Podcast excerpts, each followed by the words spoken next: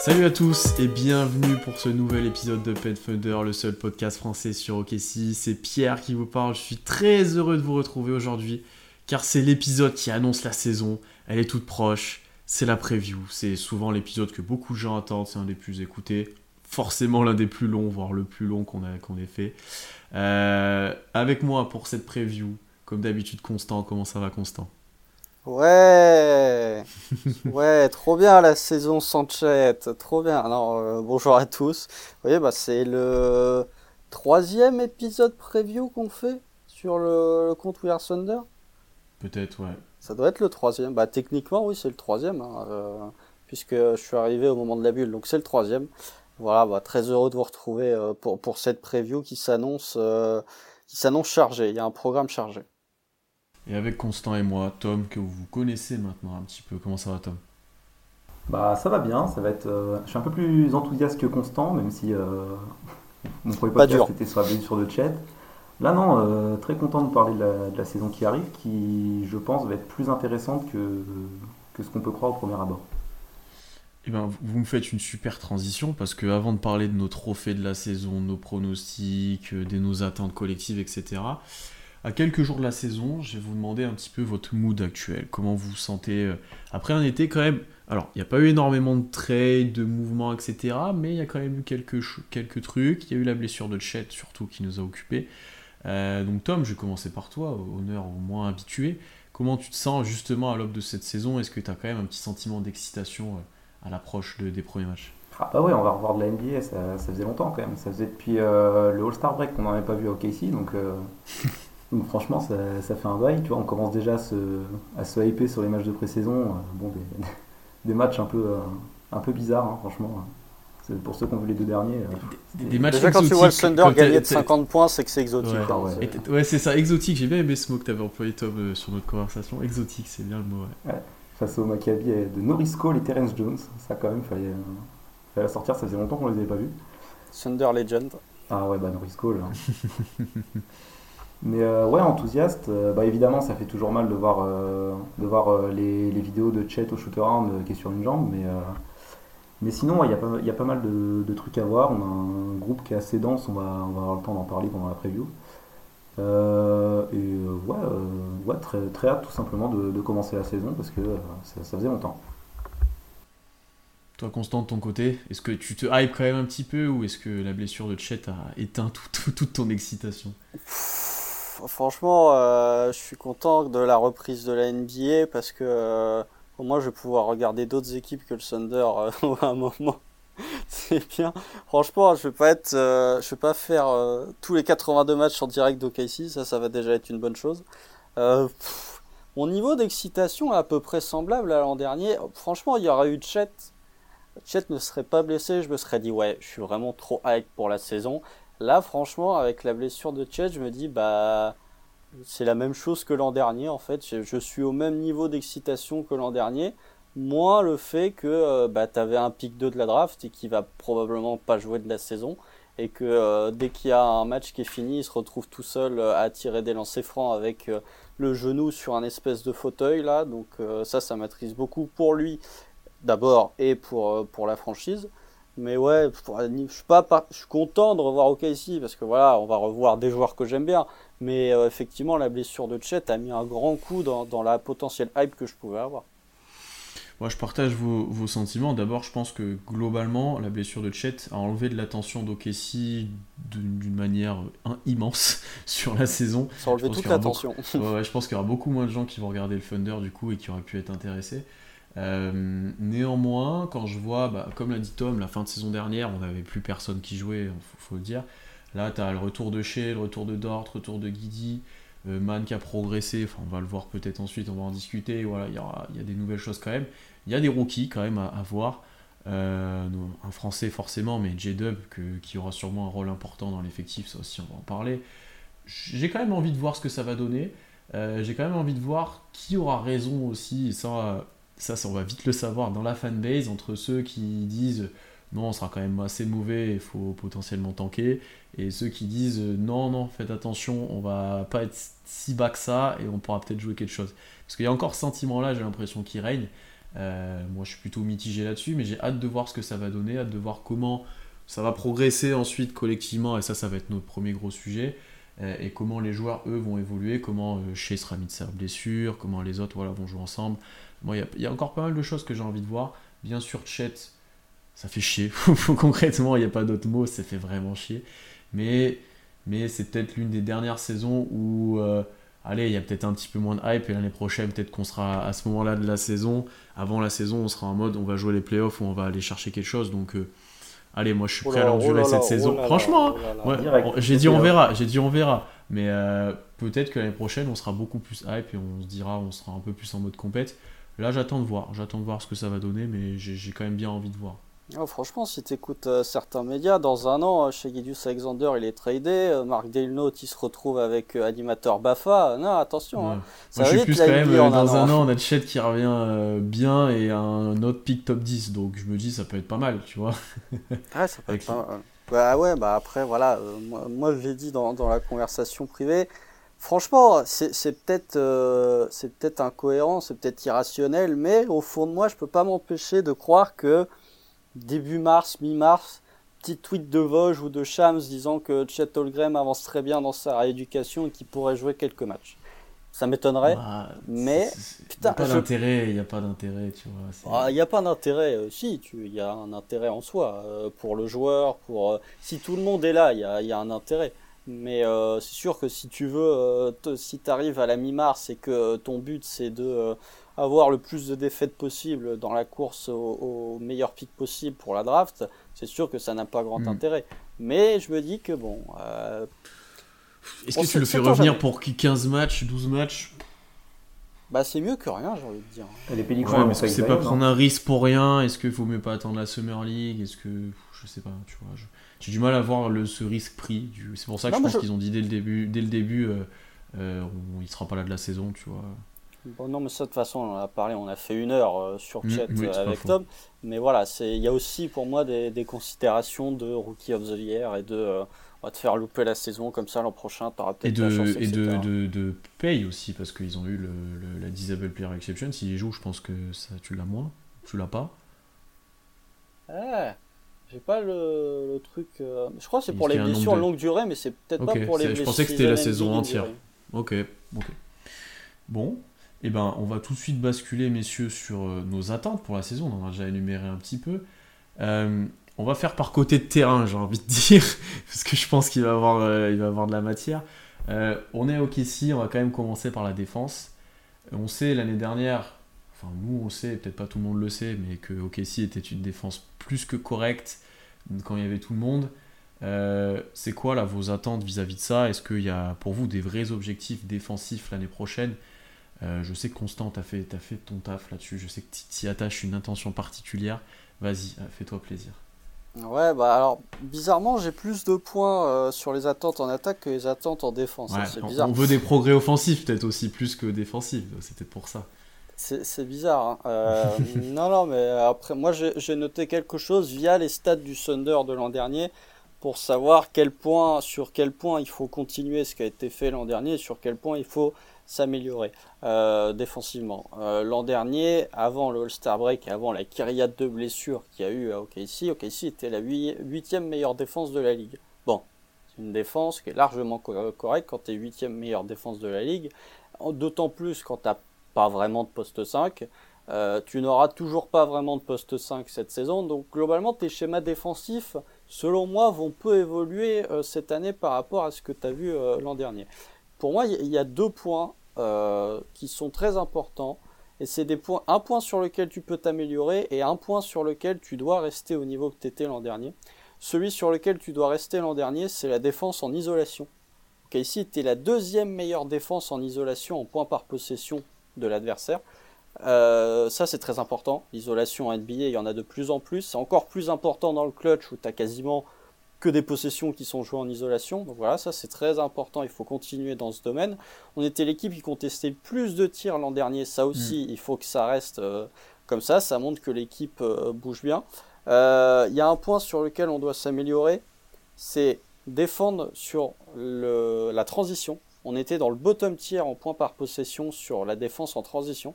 Ça, c'est pas normal parce que quand tu regardes le Thunder l'an dernier, t'avais quasiment personne qui allait chercher le rebond offensif, tout le monde se repliait et pourtant défensivement en transition, on a galéré. Et on a un autre point, c'est mieux défendre la ligne à 3 points. Alors ça peut paraître bizarre parce que de visuel, tu te dis le Thunder a pas pris d'énormes cartons à 3 points, mais quand tu vas checker les stats, tu te rends compte qu'on est dans le bottom 10 de toutes les catégories de stats concernant la défense à 3 points, que ce soit dans le corner ou que ce soit face au panier, etc. etc. Donc ouais, pour moi, tu dois continuer à bien défendre en ISO, bien défendre le pick and roll comme ça a été le cas aussi avec le drop, etc. Par contre, il faut mieux tenir la transition et surtout mieux défendre le tir à 3 points pour réagir à ce que, ce que tu as dit, qui est, qui est, très bien et très complet, et je, te rejoins complètement. Euh, d'abord, sur ta défense de transition, on va en parler peut-être avec des progrès en attaque, mais je me dis, d'être déjà top 10 défense quand il y a tout le monde, avec une attaque aussi faible, parce que ça t'aide pas concrètement quand tu es nul en attaque, d'être bon c'est plus dur d'être bon en défense. Est-ce que en étant meilleur en attaque, ça te limitera un petit peu euh, le nombre de transitions que tu as à défendre déjà? Est-ce que ça te permettra d'être plus efficace sur cette situation-là? Est-ce qu'une prise d'expérience aussi peut, t'aider dans cette situation-là? Après, j'ai tendance à te dire que, là où Chet peut-être aurait fait du bien et, un vrai intérieur autre aussi, euh, dans ta protection de cercle, parce que c'est ce que tu vas peut-être protéger en, priorité sur une transition, puis après shoot à 3 points, bah, là où du coup on est faible aussi, euh, bah, le fait d'avoir un contreur ou un extérieur ou un intérieur qui revient vite et qui est capable de gêner l'adversaire, ça aurait pu aider. Tu vois, là, moi, je pense que tu auras encore cette limite-là. Je pense que par contre, avec un peu plus de, discipline, ce qui est pour le coup, normalement, l'un des points forts d'Okessi, donc on devrait pouvoir le retrouver sur la transition, euh, ça devrait pouvoir progresser. Avec des progrès en attaque, tu en auras peut-être moins en défense, donc tu devrais limiter ce nombre de transitions, de replis difficiles à faire, etc. Je me dis que tu avais peut-être une petite marge de manœuvre là-dessus. Maintenant, comme tu l'as dit, il y a cette euh, limite à l'intérieur que l'année dernière, on l'a compensé sur la première partie de saison. On était même surpris, toi et moi, si je me souviens bien, sur euh, comment on arrivait à, sans vrai grand à, défendre à l'intérieur. Euh, cette année, j'ai hâte de voir comment, comment ça marche. Est-ce que Baisley va prendre un rôle plus important dans cette voie-là? Est-ce que ce sera JRE Comment Muscala sera géré euh, sur, sur son temps de jeu? Parce qu'il va en avoir. j'ai hâte de voir comment on s'adapte parce que peut-être qu'il y avait des choses prévues avec Chet et qui ne sont plus, du coup, plus d'actualité. Mais il faut quand même travailler, donc à comment on évolue. Je pense que sur les isolations, tu as très bien dit, avec des Dort, avec des Shea qui défendent de plus en plus fort, avec d'autres joueurs qui maintenant sont capables de s'affirmer, mais un J-Dub va pouvoir défendre fort, je pense, sur l'homme. Ça va être intéressant de voir comment, comment les chiffres évoluent, mais ça, j'ai tendance à dire qu'on sera toujours efficace. Moi, après, une, une des attentes que j'ai, je l'ai dit, bah, c'est d'être top 10 défense, et par contre, c'est aussi de voir un petit peu plus. Je pense de small ball cette année, il y en aura plus. Alors, small ball en termes de poste, peut-être pas en termes de taille des joueurs, parce qu'on a des joueurs assez grands à chaque poste mais tu vois, du G2 banc 4, euh, des postes 5 peut-être un peu plus petits, avec Baisley déjà c'est un, petit peu petit, euh, peut-être du Dort en 4, du Kenrich Williams en 4, enfin j'ai hâte de voir comment on adapte notre défense à ça, où il y aura peut-être plus de switch, plus de... de, peut-être que Dort sera pas exclusivement sur le meilleur joueur en face, qu'on va voilà, plus switcher, comment on défend le pick and roll du coup, est-ce qu'il n'y a que Jire qui drop, est-ce que Baisley sera du switch, voilà. Il y a plein de choses à adapter si tu joues small ball ou pas. Parce que l'année dernière, il avait fait voir ce qu'il y avait des minutes, tu faisais pas forcément de switch. Muscala t'en fait pas forcément, bien qu'il n'était pas si mauvais que ça. Donc j'ai hâte de voir comment on s'adapte à un effectif qui a quand même évolué, où tu as des longs ailiers euh, qui peuvent jouer 2, 3, 4 et pas vraiment de poste 5. Ça va être super intéressant de voir comment on évolue. Et quand même, dans ta projection, tu te dis que tu as un chat qui arrive. Euh, donc comment lui, tu l'incluras là-dedans? Moi, c'est ce que je vais regarder euh, défensivement l'année prochaine pour rebondir sur ce que tu as dit, Pierre, euh, c'est vrai que c'est un peu paradoxal qu'on défende pas trop mal la raquette avec très peu d'intérieur. à, pondérer quand même, à pondérer, parce que les, les, les hommes mentent pas les stats, comme dirait euh, je ne sais pas qui. Euh, tout ce qui était près du panier, donc vraiment quasiment en dessous le panier, on était très bon tout ce qui était dans la restricted area, mais qui n'était pas près du panier, donc en gros les flotteurs, les runners, les teardrops, etc., etc., on était l'une des pires défenses. Donc vraiment sous le panier, on était très fort, mais dès que tu étais un tout petit peu plus loin du panier, on était plus en difficulté. Mais, on est analytique comme défense. Enfin, il y a trois points qu'on défend mal, mais on est très analytique dans la défense. On veut laisser les, les, mid-range et les flotteurs, etc. Je te laisse continuer, Tom, mais ça rejoint un petit peu ça. Hein. C'est ça. Et puis ce qui est aussi euh, assez sympa à regarder, c'est que j'ai pas le souvenir que Embiid nous ait mis une, une grosse tollée, par exemple. Ou que des, Alors ça, j'en ai discuté en space en plus avec Thomas il, y a 10 jours. Oui, oui, il a joué. Il, y a un moment, il nous met un, un, 26-18, mais il a 8 sur 24 au tir, quelque chose dans le genre. Jokic nous a pas mis de, non plus de, de grosses... Même euh... non, Jokic, il a trouvé sa, sa némésis en la présence mm. de Isaiah Roby, donc... Euh, mais, même Saboni, je me rappelle d'un match où il y a Sacramento où il est coupé du reste de l'effectif et du coup il fait genre 5 euh, passes, 6 pertes de balles, un truc comme ça. Enfin, c'était face à des c'est les Kings. Hein. Oui, c'est les Kings. C'est l'excuse, mais. Mais euh, non, c'est plus, c'est plus les pivots euh, bons offensivement, qui, mais qui sont pas les top options du style. Bon, Jacob Pöltl, c'est notre, notre bête noire, il nous met des 25-10 à chaque fois qu'on, le croise. Ou un Valanciunas, des mecs comme ça qui peuvent nous faire mal. Bah, très physique. Hein. Ouais, voilà, c'est ça, où on n'a pas de réponse physique et où euh, le, seul mec qu'on a un mec dessus, c'est Baisley, quoi. Donc, euh, qui est de base un poste 4. Donc, euh, donc ouais, mais c'est vrai qu'on ce serait bien qu'on continue dans cette, dans voie-là de bien protéger le cercle. Et aussi, comme le disait Pierre, c'est de voir comment Chet pourrait être intégré à cette défense, donc essayer de défendre un peu en conséquence. Est-ce qu'on peut utiliser du Baisley ou du Muscala un peu à à l'utilisation qu'on aura de Chet? Ça, ça, va être compliqué, mais essayer de projeter un petit peu le, schéma défensif qu'on pourrait avoir euh, au retour de Chet l'année prochaine, euh, déjà un peu cette année, par, séquence en tout cas. Ouais, parce que utiliser Muscala dans le rôle de Chet, je sais pas comment dire, mais ça risque d'être un poil compliqué. Euh. non, bah... On n'a pas beaucoup de pièces pour ça, quoi. On va pas mettre Jalen Williams, quoi. Non, bah c'est le, le, problème, mais de toute façon, on sait que, que l'an dernier, ce problème à l'intérieur, tu as résolu ça avec une défense hyper collective où tout le monde se donnait, tout le monde essayait de.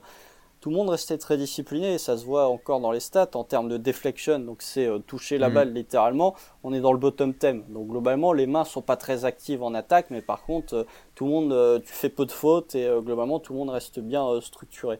Il y a une espèce, pour moi, il y a une espèce de de situation où tu te retrouves un peu le, cul entre deux chaises où effectivement tu dois faire une enfin tu dois faire des schémas défensifs en disant l'an prochain je vais avoir Chet à insérer en même temps tu ne peux pas euh, ça c'était une de mes attentes personnelles c'est que tu ne peux pas tout justifier sous l'autel de l'absence de Chet je veux bien que tu réfléchisses à des schémas défensifs quand Chet va revenir mais tu as quand même une saison à jouer cette année il y a un moment où il faut penser tes schémas défensifs en fonction de l'effectif que tu as à l'instant T globalement. Euh, donc mm. ouais, y a, pour moi il y a une espèce de, de situation où d'un côté tu veux préparer l'an prochain avec Chet, mais en même temps tu as, une saison à jouer, tu as 82 matchs de saison régulière à jouer qui seront probablement sans lui. Et tu as des joueurs qu'il faut, euh, qui n'ont pas forcément, voire pas du tout les mêmes qualités défensives que Chet et qu'il faut quand même mettre sur le parquet et faire tenir cette défense. C'était un de mes points, ça, moi. Euh, tu vois, mon point, c'était construire même sans Chet. Tu vois, que c'était mm. offensivement et défensivement. Parce qu'effectivement, avec Chet, tu as un joueur euh, unique, bon, qui sera un peu moins unique l'année prochaine, mais euh, tu as un joueur unique dans son profil, dans ce qu'il peut t'apporter, etc., qu'on a rarement vu un NBA. mais tu dois forcément adapter plein de choses à lui, voilà, mais tu ne peux pas directement, effectivement, te dire, bah, il y aura Chet là, donc du coup, ça en laisse on laisse faire, on joue comme ça, bah là il y a personne qui protège le cercle, mais c'est pas grave, l'année prochaine il y aura Chet, tu peux, effectivement tu peux pas faire ça. Euh, tu dois le garder dans un coin de ta tête à l'arrière, mais tu dois en attendant bah, faire travailler tes gars, trouver une manière de fonctionner collectivement, parce que que tu sois compétitif ou pas, tu peux pas euh, ne pas défendre toute la saison. Bon, il y en a qui le font, mais je pense qu'à OKC c'est pas vraiment d'actualité. Euh, surtout avec le matériel que tu as, parce que Chet ou pas, ou manque d'intérieur ou pas, sur les arrières et même les ailiers, tu as du matériel pour défendre euh, beaucoup de choses. Tu as de la longueur, tu as des joueurs athlétiques, tu as des joueurs de l'envergure, tu as des joueurs qui sont très forts sur l'homme, tu as des joueurs qui seront sûrement plus forts sur des écrans d'emporteurs pour suivre les joueurs à travers les écrans. Tu as vraiment de quoi faire. Euh, on le sait depuis l'année dernière, physiquement même ça évolue parce que c'est des jeunes et là ça, prend du poids, on l'a vu sur, les, chiffres qui sont ressortis. Ça, voilà, tu moyen vraiment de faire quelque chose, tu as moyen d'investir tout le monde. On a vu chez euh, montrer l'exemple l'année dernière sur pas mal de passages. Euh, Dort est largement capable de reprendre son rôle défensif s'il y a des joueurs qui attaquent à côté. Enfin, Didier est capable de le faire aussi. Je pense vraiment que tu as moyen d'avoir une défense encore plus collective que l'année dernière. Où l'année dernière, certes, tu avais une solidarité, j'ai envie de dire, collective, mais tu avais quand même des grosses individualités qui bah, te permettaient sur les ISO de défendre super bien, euh, permettait de gagner des ballons, quand le peu qu'on en gagnait, mais de gagner des ballons, voilà, permettait de, tenir un peu ta défense. Je pense que cette année, tu peux encore passer un cap, euh, surtout sur le début de saison, il faut en profiter, là, il y a des grosses échéances dès le début, il faut que ta défense soit prête dès le début, et j'espère que on verra des bonnes choses. De toute façon, tu as, le matos pour switcher comme tu veux, avec tous les, tous les postes 2, 3, 4 qu'on a, euh, tu peux tu as beaucoup de profils de euh, entre 2 mètres et 2 mètres 05 euh, costauds athlétiques qui peuvent, euh, qui peuvent bien fitter. Il y, a quand même, ouais, il y a quand même de grandes chances que le 5 qui débute le, l'Open Night, il y a presque des joueurs plus de 2 mètres, quoi. Pas loin. Hein. C'est possible. À part cher. il y en a quand même deux qui font moins de 2 mètres. Hein, Dort, il a combien il n'est pas à 2 mètres Dort. Hein, il est à 98, 16. Non, c'est un, un, un, undersize euh, forward. Hein, il est si petit que ça il fait, Dort, il ah, fait que 90, ça, tu vois, je plus grand que ça. Bah c'est qu'il est tellement large que tu vois. Je. Ah, je pensais le plus grand de ça. Dort, il doit être à peine. J'allais dire, Dort, il doit être à peine plus grand que Ross. Bah, je me trompe pas. Euh, euh, tu vois, chez, chez, pas loin des 2 mètres. Il a 98 chez, ouais. Ouais.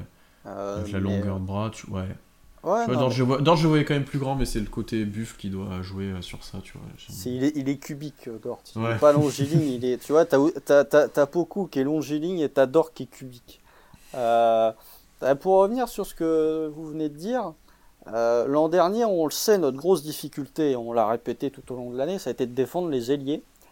Là, j'ai l'impression que effectivement, tu as plus de matière, mais est-ce que tu as des joueurs qui sont capables de défendre? Tu peux envoyer plus de gars que de l'an dernier, mais est-ce que tu peux envoyer plus de gars compétents? Est-ce que ça va être suffisant? Par exemple, bon, je prends l'exemple le plus extrême, parce que c'est probablement l'équipe qui a le plus de paires d'ailiers de toute la ligue et d'ailiers de qualité. Tu joues les Clippers. Tu te retrouves globalement face à un 5 où, hormis John Wall et Zubac, va y avoir que des ailiers quasiment. Euh, Paul George, Kawhi Leonard, Robert Covington, Nicolas Batum, même, euh, même Norman Powell peut jouer un peu sur, sur les ailes est-ce que tu as matière à envoyer suffi, suffi, enfin, est-ce que tu as suffisamment de joueurs, suffisamment de qualité défensivement pour tenir tout un match sur ces ailiers? Moi, je suis vraiment pas convaincu. Euh, Dort, bien évidemment, va faire le taf, peut-être un peu plus que l'an dernier. Euh, et t'en as qui peuvent faire du rafistolage, tu vois. Je pense que Jane Williams, c'est un peu méchant de dire qu'il va faire du rafistolage, mais j'attends quand même de voir comment il va défendre en NBA et comment il va être utilisé sur quel poste. Euh, Ousmane Dieng va pouvoir un peu aider, mais Aaron Wiggins, Kenrich. etc. Kenrich, mais c'est pas non plus le meilleur des défenseurs. Donc pour moi, c'est c'est sur les ailiers, t'es peut-être un peu meilleur que l'an dernier, mais ça reste quand même, hormis Dort, euh, t'as quand même beaucoup de rafistolage, j'ai l'impression. Ah, après, t'as pris l'exemple ultime. Tu aurais pu prendre Boston. Je pensais que t'allais dire Boston d'ailleurs, mais t'as pris quand même le, le, pire exemple. Enfin, pas ah, grand bah, monde. Ça, je allé à l'extrême. Hein. Pas, grand monde aura le matos pour déjà les défendre, les deux, on va être honnête. Bien sûr. Euh, je pense que Dort peut largement prendre un des deux. il peut pas prendre les deux en même temps. Est-ce qu'un Shea sera assez responsabilisé pour défendre sur un Paul George qui aura un poste de guard l'année prochaine, j'ai l'impression, euh, chez les Clippers, vu, vu, les, vu ce qu'ils ont prévu euh, T'as encore pour l'instant, je pense que tu seras encore dans l'optique de cacher un peu Guidi sur la première partie de saison jusqu'à ce qu'il prouve autre chose. Euh, tu vois, alors après, effectivement, on tombe sur du Wiggins, du Kenrich Williams, du Jalen Williams. Moi, je fonde beaucoup d'espoir de par sa longueur, de par. Euh, bah, il est assez grand, plus les bras immenses, plus. Voilà, et je pense qu'il a un vrai sens de défensif qui pourrait être très utile. À voir effectivement s'il le confirme euh, dès le début de saison. Dieng, à voir comment il évolue. Là, on a été, on en reparlera grandement ensuite, mais on a été un peu surpris et satisfait de, sa pré-saison, donc à voir. Euh, j'attends, tu vois, j'attends de voir. Je pense qu'on est un peu mieux que l'année dernière, effectivement, tu as ce point faible.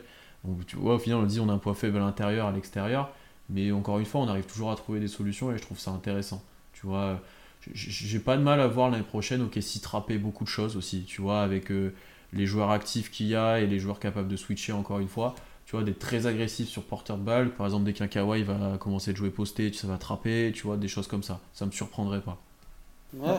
Et puis là, on parle, on parle d'une équipe des Clippers qui est contender si leurs stars sont en forme, quoi. C'est pas, c'est pas exactement le niveau que, que certains mettent au titre, même s'ils sont en forme, j'ai l'impression. C'est ça. Bon, faut, oh, faut voir comment ils reviennent. Beaucoup de gens mettent les Clippers euh, favoris. Hein. Bon, ils ont quand même oublié que euh, les Clippers, globalement, euh, leurs deux meilleurs joueurs loupent entre 30 et 40 matchs tous les ans. Mais euh, voilà, mais je sais pas, tu peux. Allez, on va prendre une autre équipe là, une équipe qui est pas forcément contender, mais euh, tu prends les Hawks par exemple.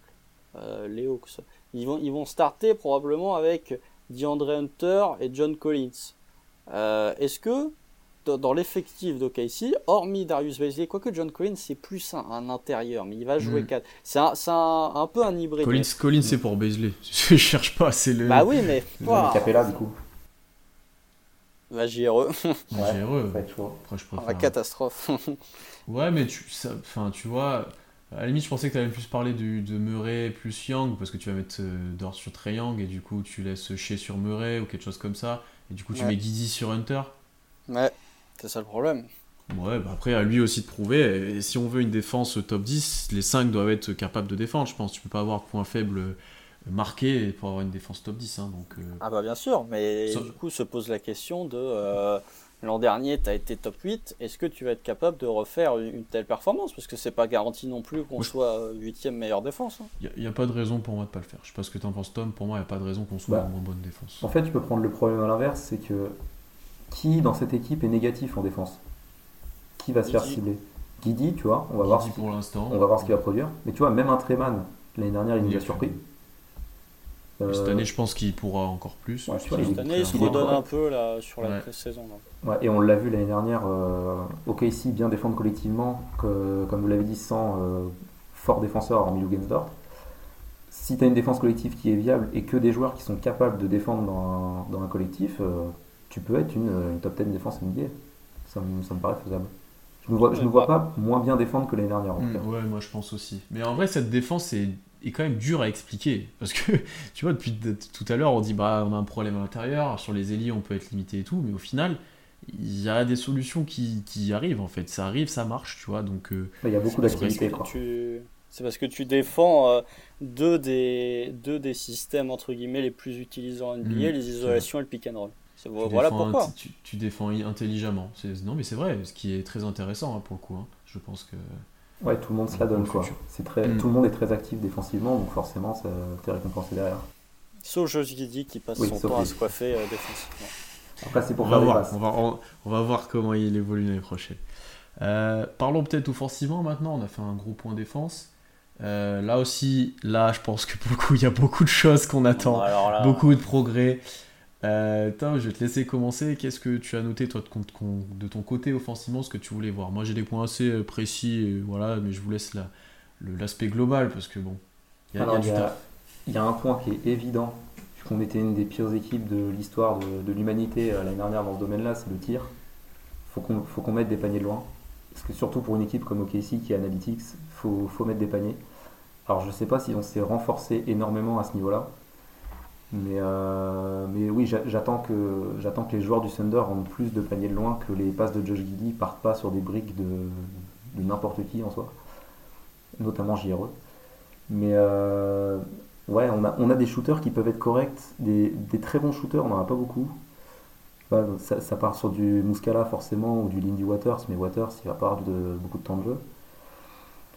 Euh, Est-ce que des, des gars du style euh, déjà Treman, Treman j'y crois pas mal en termes de réussite au tir, mais est-ce que des gars du type euh, Jalen Williams, euh, Kenrich, euh, je sais pas moi, euh, est-ce que Lugensdort il est capable sur un sur, sur des sur un, échantillon de tir plus facile que du pull-up à 9 mètres?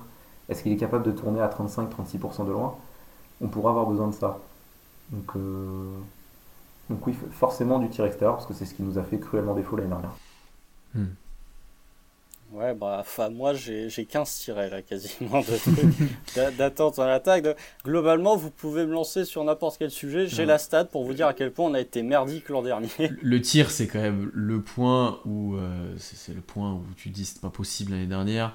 Il y aura Ouais, peut-être a- de la progression interne, tu vois, mais Dans la raquette aussi, c'est pas possible hein, parce que euh, globalement, alors l'an dernier, sur les catch and shoot, sur les catch and shoot, hein, je vous parle même pas des, pull-ups, hein, sur les catch and shoot, à 3 points, on était à 33,2% de réussite. Sachant que la moyenne NBA de réussite à 3 points, pull-up inclus, à peu près 35%. Et nous, on était à 33 sur les catch and shoot. Euh, on était 29e en fréquence sur les tirs en sortie d'écran. Donc globalement, il n'y avait pas de mouvement de balle. Il n'y avait personne qui- qui essayait de se démarquer pour prendre un tir à 3 points un petit peu ouvert. Euh, Il y, a, il y a- plein de trucs, il y a plein de trucs en attaque qui sont scandaleux, que je peux pas tous les citer. Euh, moi, si je dois retenir un seul truc, c'est que pour une équipe du Thunder qui joue très analytique, quand tu as le pire pourcentage de réussite sur les catch and shoot et que tu es première équipe en drive et que tu es 28e équipe en efficacité, c'est-à-dire tu tentes le plus de drive et tu es pas loin, bah, tu es dans le bottom 5, non, tu es antépénultième euh, en termes d'efficacité, ça n'est pas normal. Ça n'est pas normal et il y a un moment où faut régler ces deux problèmes parce que c'est quasiment les deux seuls tirs qui sont tentés par OKC. Donc il y a un moment où il faut essayer de soit de résoudre le problème à trois points, soit d'être plus efficace sous la raquette. JRE, euh, voilà, tu es le premier concerné par euh, ce que je dis. Mais euh, peut-être même au-dessus de ça, il y a un point moi que j'aimerais voir et qu'on n'a pas vu l'an dernier, ou qu'on n'a pas tant vu que ça l'an dernier, c'est la pace. La pace, ok, ici était 12e pace l'an dernier. C'est pas possible quand tu as une équipe de jeunes qui galère en attaque d'être 12e pace. Moi, franchement, j'ai très envie de voir cette équipe être top 5 de la pace cette année. Franchement, t'as plus d'Eric Favors pour euh, ralentir le jeu. T'as que des jeunes. T'as Muscala qui est revenu quand même, et qui va ralentir. Ah, Muscala, il peut courir. Hein. Oui, il, va arriver en trailer et prendre le 3 points, je pense. il, peut courir, Muscala. Muscala, il peut courir. Donc vraiment, as... et en plus, tu étais 25e équipe, 25e attaque en transition l'an dernier. Donc peut-être en jouant plus vite. Et justement, tu, on parlait de la défense. Tu as une bonne défense et tu la fructifies pas en points en transition. Bah, il euh, y a un moment où il faut réussir à avoir ces points-là. Donc oui, je peux parler d'autres trucs après. Il y a, euh, on était 27e sur les cuts, 28e euh, sur les pick and roll en efficacité. voilà, il y a, y a plein de problèmes globalement en attaque du Thunder. Mais pour moi, déjà, si tu mets plus de rythme, tu as peut-être moyen de corriger certains problèmes. Après, restera toujours la problématique du tir qui, pour moi, je regarde l'effectif, euh, je me dis la problématique du tir, même avec l'arrivée de Chip, elle est loin d'être résolue. Vraiment mm. très loin d'être résolue. Après, pour le coup, ta problématique de tir, peut-être qu'elle pourrait un peu évoluer ou s'améliorer si tu mets plus de pace. Peut-être que les joueurs seraient plus à l'aise sur des, des tirs de transition, des tirs euh, où tu arrives face au panier, tu vois ce que je veux dire euh, Des tirs du différent, peut-être, c'est un, un, autre aspect. effectivement, ce point tir, il est indissociable maintenant depuis plusieurs saisons d'Okessi. Euh, même depuis presque toujours en fait. On depuis la naissance, En vrai, oui, c'est ce que j'étais en train de me dire. depuis toujours, il y a un problème au tir. Euh, je pense que la seule progression qu'il y a, elle sera surtout en interne. Alors oui, peut-être que Jalen Williams pourra en mettre un petit peu. Je pense pas que Dieng va forcément augmenter des pourcentages. Euh, Jalen Williams non plus. Chet aurait potentiellement pu. donc c'est surtout sur de l'interne. Shea qui retrouve un pourcentage plus correct. Dort qui en prenant moins de pull-up, plus de spot-up mettra plus dedans. Euh, Josh Giddy qui aura peut-être une meilleure sélection, qui en mettra un peu plus. Treman qui continuera d'avoir un haut pourcentage, on en a parlé dans, le dernier épisode. Euh, Muscala qui revient quand même, qui est important dans, cet aspect-là. Ah, Kendrick aussi. Euh, Waters commence de bombarder aussi fort hein, sur la proie, ce qu'il envoie quand même. Heureusement, il, va pas avoir assez de temps de jeu. il n'aura pas assez de temps de jeu, mais là il en envoie quand même avec un dribble de loin là. Mais ouais, je pense que ce sera surtout en interne qu'il faut, voilà, qu'il faut mettre des tirs. Euh, je pense comme toi que Chip va pas régler tous ces problèmes-là, loin de là. Euh, mais j'espère qu'il y aura quand même de la progression sur, sur ces niveaux-là, parce que de tout ce que tu mentionnes ensuite après Constant, en fait, si tu commences de mettre des tirs, tu débloques plein de choses, tu vois. Euh, on en a parlé, je pense, presque à tous les épisodes. OKC prend énormément de tirs ouverts en, en spot-up à 3 points. Est-ce que les défenses les laissent ou est-ce qu'on se les crée? C'est toujours le même problème.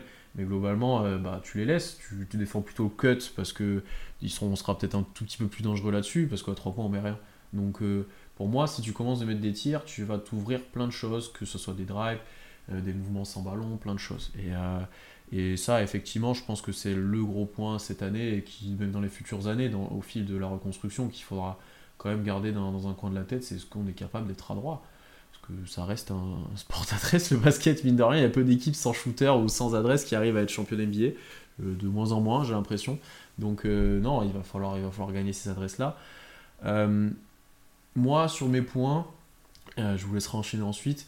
Moi, j'ai quand même envie de voir comment Guidi et Shea vont jouer ensemble. Moi, c'est ce que j'ai envie de voir en priorité. On l'a très peu vu. Surtout avec euh, Guidi qui prend une ampleur de, plus en plus forte et on l'a pas vu avec Shea euh, en pleine forme non plus. Ils ont un peu joué chacun leur tour l'année dernière. Euh, là, j'ai envie de voir ce qui va être proposé en fait. Comment les deux vont évoluer. Est-ce que Guidi sera vraiment ton général et Shea ton, ton scoreur ultime?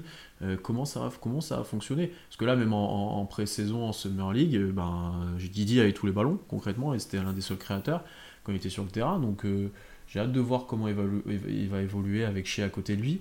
Et une des, situations là d'ailleurs qu'on fait beaucoup sur cette pré-saison et que j'aime bien, euh, et qui a des écrans d'emporteur du coup aussi pour toi euh, constant, ce qui est intéressant, c'est tu vois, tu as, des écrans, c'est souvent l'ailier qui va porter la balle au début, Man ou Wiggins ou autre, et Didi va avoir un écran pour recevoir la balle, on va dire dans l'aile, dos au panier, euh, un petit peu à 45 là, un peu à la Jokic je peux dire. Et en fait, avec sa taille, avec sa création, tout le monde va bouger autour, va couper, faire des écrans d'emporteur, etc. Et lui, il va créer à partir de ça. J'ai pas l'impression qu'on le faisait tant que ça l'année dernière, ça. Globalement, on l'utilisait plus en pick and roll ou sur un drive ou autre. Et ça, je trouve ça super intéressant. Et potentiellement, Shea pourra s'exprimer dans, dans cet aspect-là en recevant la balle euh, après un écran euh, du poste 5 et en flair. Voilà. Il y a pas mal de choses qui peuvent être intéressantes. Treman a énormément scoré là-dessus sur euh, la pré-saison. donc j'ai vraiment bien aimé ces situations. Donc j'attends de voir si se font là-dedans, comment ça on, on met en place par la suite. Est-ce qu'on aura un peu moins ces main à main euh, tout le temps du joueur qui part de 0 degré, qui remonte tout le temps là? Oh Est-ce qu'on aura un peu moins ça? Ça, on le fait tout le temps. Il y aura encore forcément avec ce poste 5 à la balle poste haut, on prend des 5 pour ça. Jenny Williams, c'est l'exemple ultime de ça. Euh, mais ouais, moi j'attends. En fait, vous avez surtout toi, Constant, t'as parlé beaucoup de stats. Moi, je pense que light test, pour le coup, va être euh, le plus important pour moi offensivement. De ce que je vais voir. Qu'est-ce, quelles situations vont être mises en place? Euh, Comment vont évoluer les joueurs ensemble? Est-ce qu'il y aura des cuts, pour le coup, forcément, avec les joueurs qu'il y a maintenant, que ce soit Dort, Wiggins, Kenrich Williams, J-Dub? Si t'arrives pas à mettre en place des mecs qui mettent des backdoors et des cuts euh, efficaces, il y a un problème. tu vois, c'est vraiment light test que je vais, je vais observer sur, l'attaque. on sera pas une très bonne attaque, c'est écrit mais j'ai envie de voir des choses, plus de mouvements, plus de choses, et que sur la pré-saison, j'ai un petit peu vu. Donc je suis confiant. Pas trop, mais un petit peu. après, l'eye test, euh, test ne fait que se retranscrire sur les stats, hein, globalement. Oui. Euh, oui, oui. Ouais, mais après, tu vois, ça peut mieux jouer et pas mettre les tiers. je me dirais, bon. Ouais, mais tu, tu vois, là, là, quand je te dis 27ème sur les codes, c'est pas en efficacité, c'est en fréquence. Oui, oui.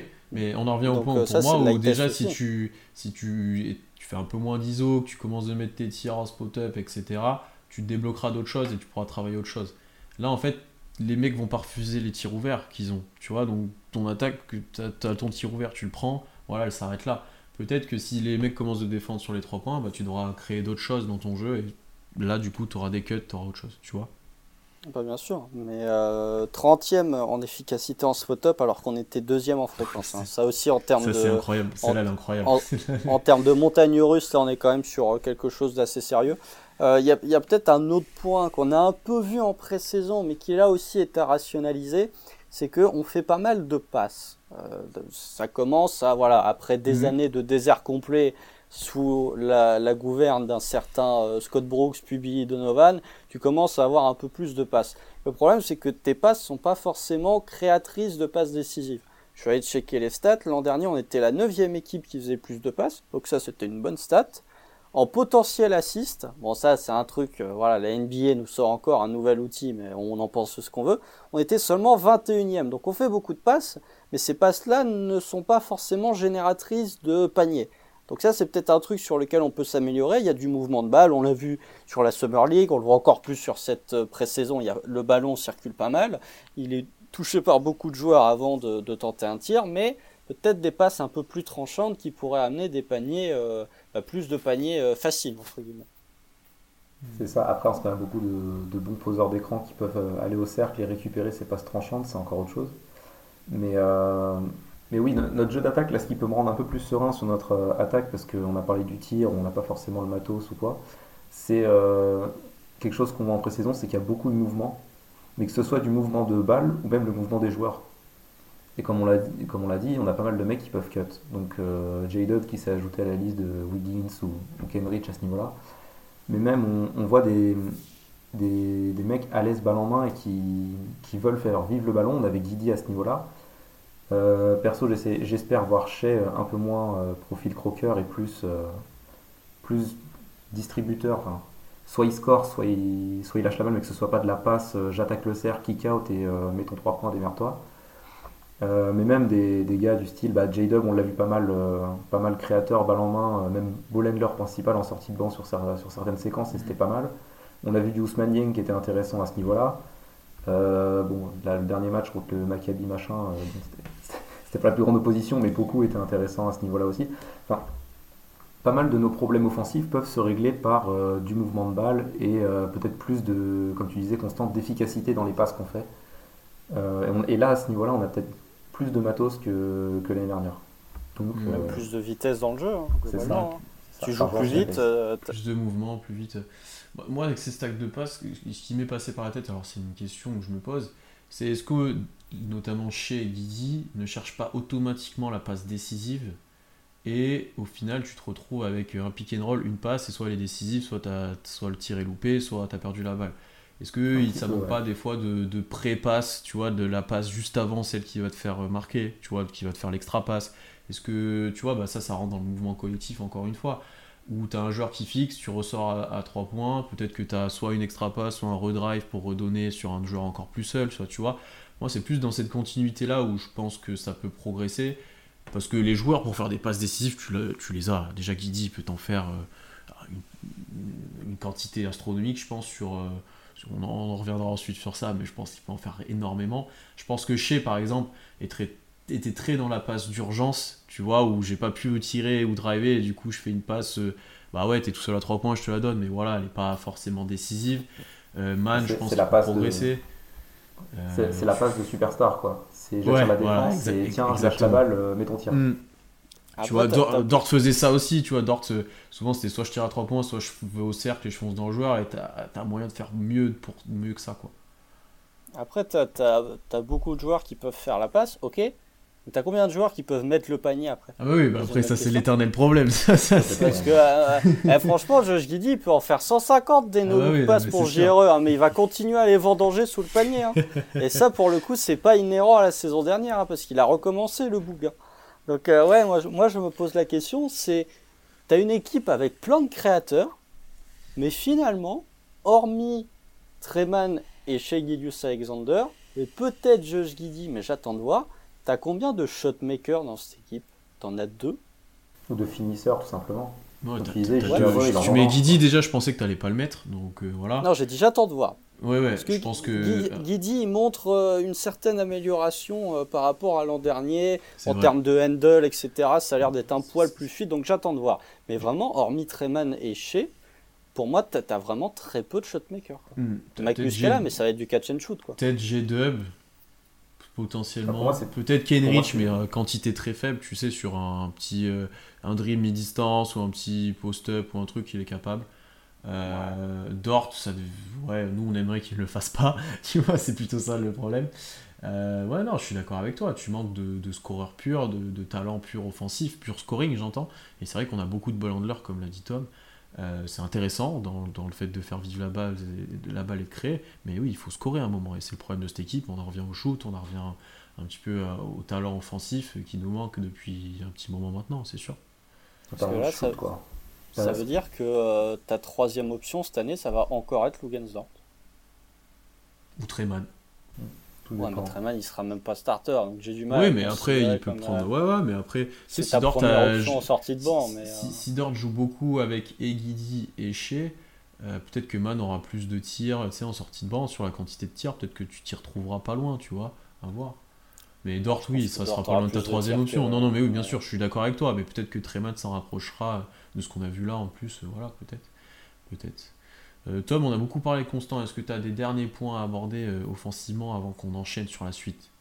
Hmm, Non, pour moi c'est tout. Je, je pense que notre, euh, notre euh, salut offensif va passer plus par du cut et du, du scoring près du cercle, Mm. euh, de, de la création d'espace pour mettre des paniers faciles que euh, du, du tir à trois points, où on n'a toujours pas le, le matos, le matos nécessaire. Et on a réussi à faire faire des cuts à André Robertson et qui mettent des, des presque 10 points par match parfois. On va réussir à mal. faire jouer d'autres joueurs. hein. C'est pas En possible. même temps, euh, personne ne surveillait, André Robertson. Oui, non, c'est moment, sûr. Vu qui c'est qu'il C'était pas dur, hein, franchement. euh, mais euh, ouais, non, mais voilà, c'est. non, mais ouais, c'est pour conclure un, un petit peu. Bon, voilà, t'as as parlé de l'association Didier Chez. Moi, moi j'ai une attente dans, dans le jeu. Pour moi, que tu ne mette pas les tirs, bon, ok, t'as pas les shooters. Mais pour moi, tu dois avoir plus de variété dans le jeu offensif que ce que Mm, mm, tu as vu l'an dernier. Que ça tombe pas dedans, ok, il y a des soirs où ça va pas tomber dedans, il y a des soirs où ça va tomber dedans. Il va sûrement y avoir beaucoup de soirs où ça va pas tomber dedans. Mais, mais pour moi, encore une fois, euh, c'est pas parce que Chet est pas là, c'est pas parce que tu vas pas avoir des mecs qui vont pas mettre les tirs que tu ne dois pas un minimum expérimenter, proposer autre chose que ce que tu as proposé offensivement ces deux dernières années. Hmm, Oui, plus de off-ball. Euh, tu vois, mettez des Iverson cut à Treman et à Haché, quoi. Faites, Ouais. faites-les, faites- faites-les bouger. Euh, Mettez des, des- des cascades d'écran à Man qui ressort et qui tire. Vu, vu comment il bombarde là depuis, depuis quelques temps, mettez-lui des, donnez-lui des tirs. Enfin, il y a vraiment moyen. Je pense qu'il y a moyen de développer autre chose que, que, que faire que ce qui est dit depuis un moment, cette euh, multiple création de balles avec euh, plein de porteurs de balles, etc. Il y a moyen de faire plein de choses. Donc, euh, ouais, je suis d'accord avec toi sur la variété. Je pense qu'on va être euh, attentif, toi et moi. Euh, et même beaucoup de monde d'ailleurs. Je pense que globalement on attend un petit peu mieux. Après, c'est pas la marque de fabrique d'Okessi. Hein. Faut, le- Non, faut le poser tout de suite. euh.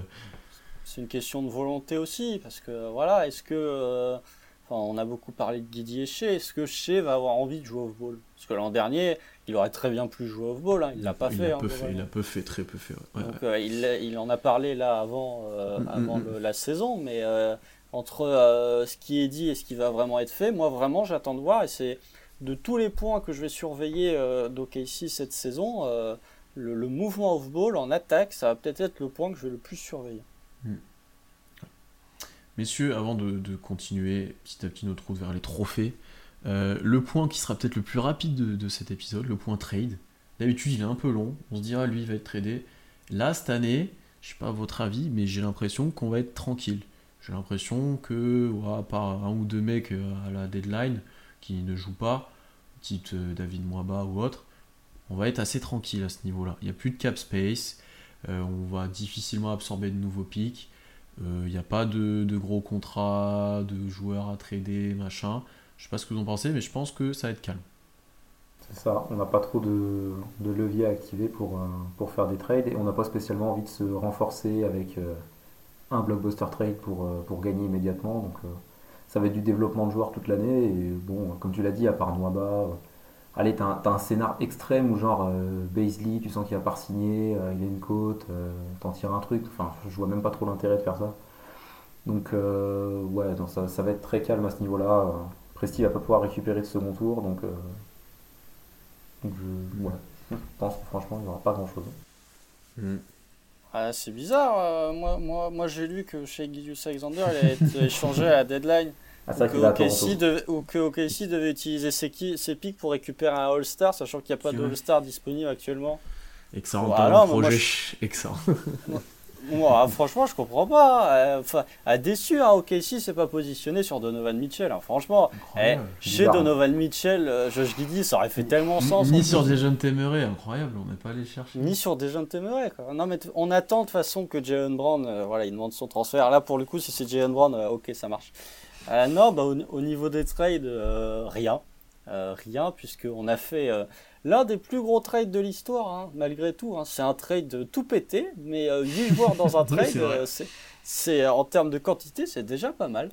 Euh, après, il y a eu des trades à 7 équipes à une époque. Le trade de Melo, allez checker le trade de Melo. Il y a je sais pas combien de joueurs, je sais pas combien d'équipes impliquées. Euh, mais ça, c'est un autre débat.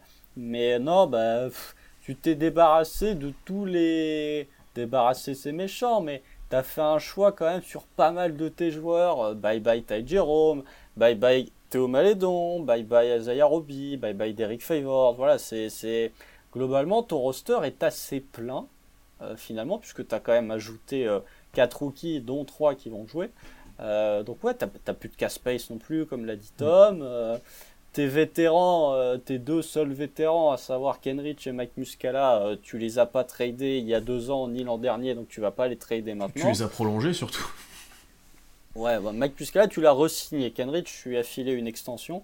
Euh, mais oui, donc euh, je vois pas, je ne vois pas nous positionner sur euh, une espèce de, de, de, de joueur euh, à potentiel encore inexploité vu qu'on l'a pas fait les deux précédentes années.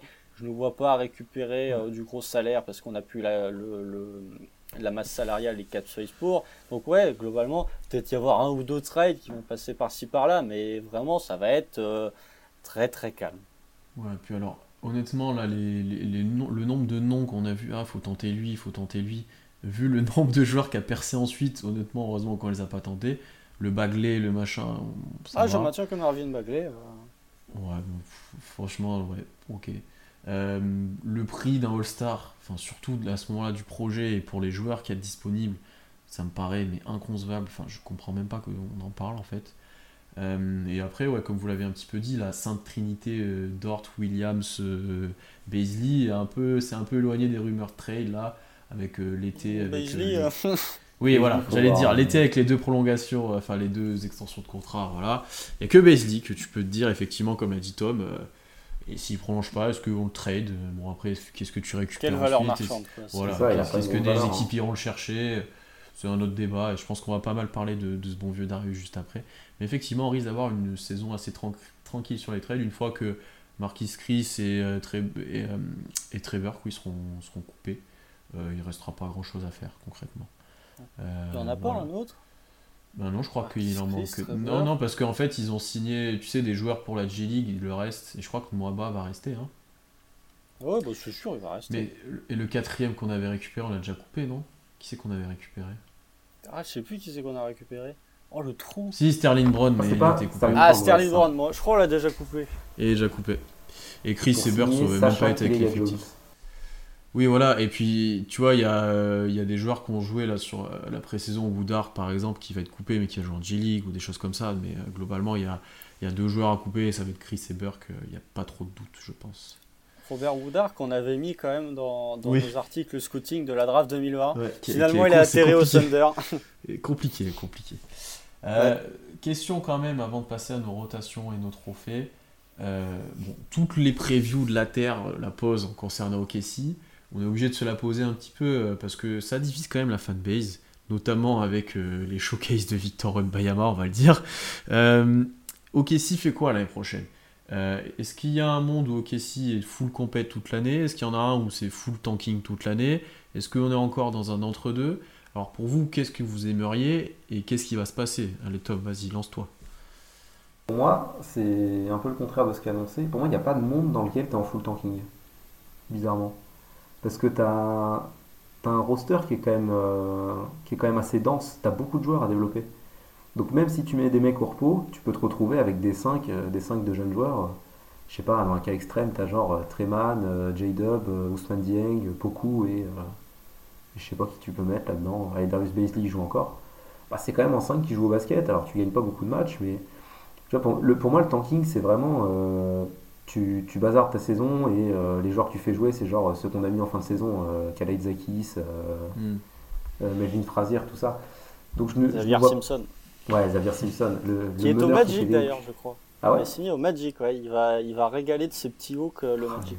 Sur la pré-saison. C'est Karim, c'est Karim Abdul-Jabbar s'il était meneur, quoi. C'est magnifique. Et avec un bandeau. Ouais, aussi. Mais euh, ouais, non, il y a, il y a un monde, pour moi, il y a un monde, il faut que ça se passe vraiment bien, mais euh, un monde dans lequel on peut euh, être dans la course au play-in jusqu'à la fin, on joue la saison, etc. Bon, je vais pas spoiler, spoiler de prono ou quoi, mais voilà, si, euh, l'année dernière, on a eu des équipes qui ont eu des blessés, euh, qui, ont, eu des saisons galères et tout, t'as un monde où t'as deux, trois équipes de- devant qui tombent et euh, tu te dis, allez, c'est le Thunder sur qui ça tombe et qui, arrive à accrocher le spot 10, un peu ce qu'ont fait les Spurs l'année dernière. Mais globalement, globalement, on va être peut-être dans un, entre-deux. Un entre-deux où tu regardes les pronos, il n'y a personne qui nous met au play-in. Perso, je crois pas vraiment au tanking.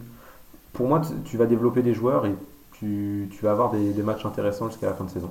Tu n'auras pas de, euh, de matchs pourris. euh, Les, euh, les Portland Thunder de l'année dernière où tu avais Ben McLemore contre Isaiah Roby, c'était affreux. Mais avec Roby qui, met 30 points dans un game winner, incroyable. Mais ouais, on va être dans un entre-deux, entre-deux bizarre, je pense. Moi, je souhaiterais qu'on soit, qu'on soit dans la course au play-in. Maintenant, euh, faut être réaliste. T'es- quand même plus dans l'optique compète, te même si c'est dans l'entre-deux. euh. Non, parce que t'es quand même dans un objectif compète, même si, de- même si c'est l'entre-deux, c'est tu joues tous les matchs euh, sans faire reposer les joueurs, on va dire.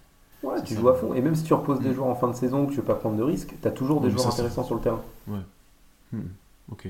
Comment Constant, je vois à peu près où tu vas aller.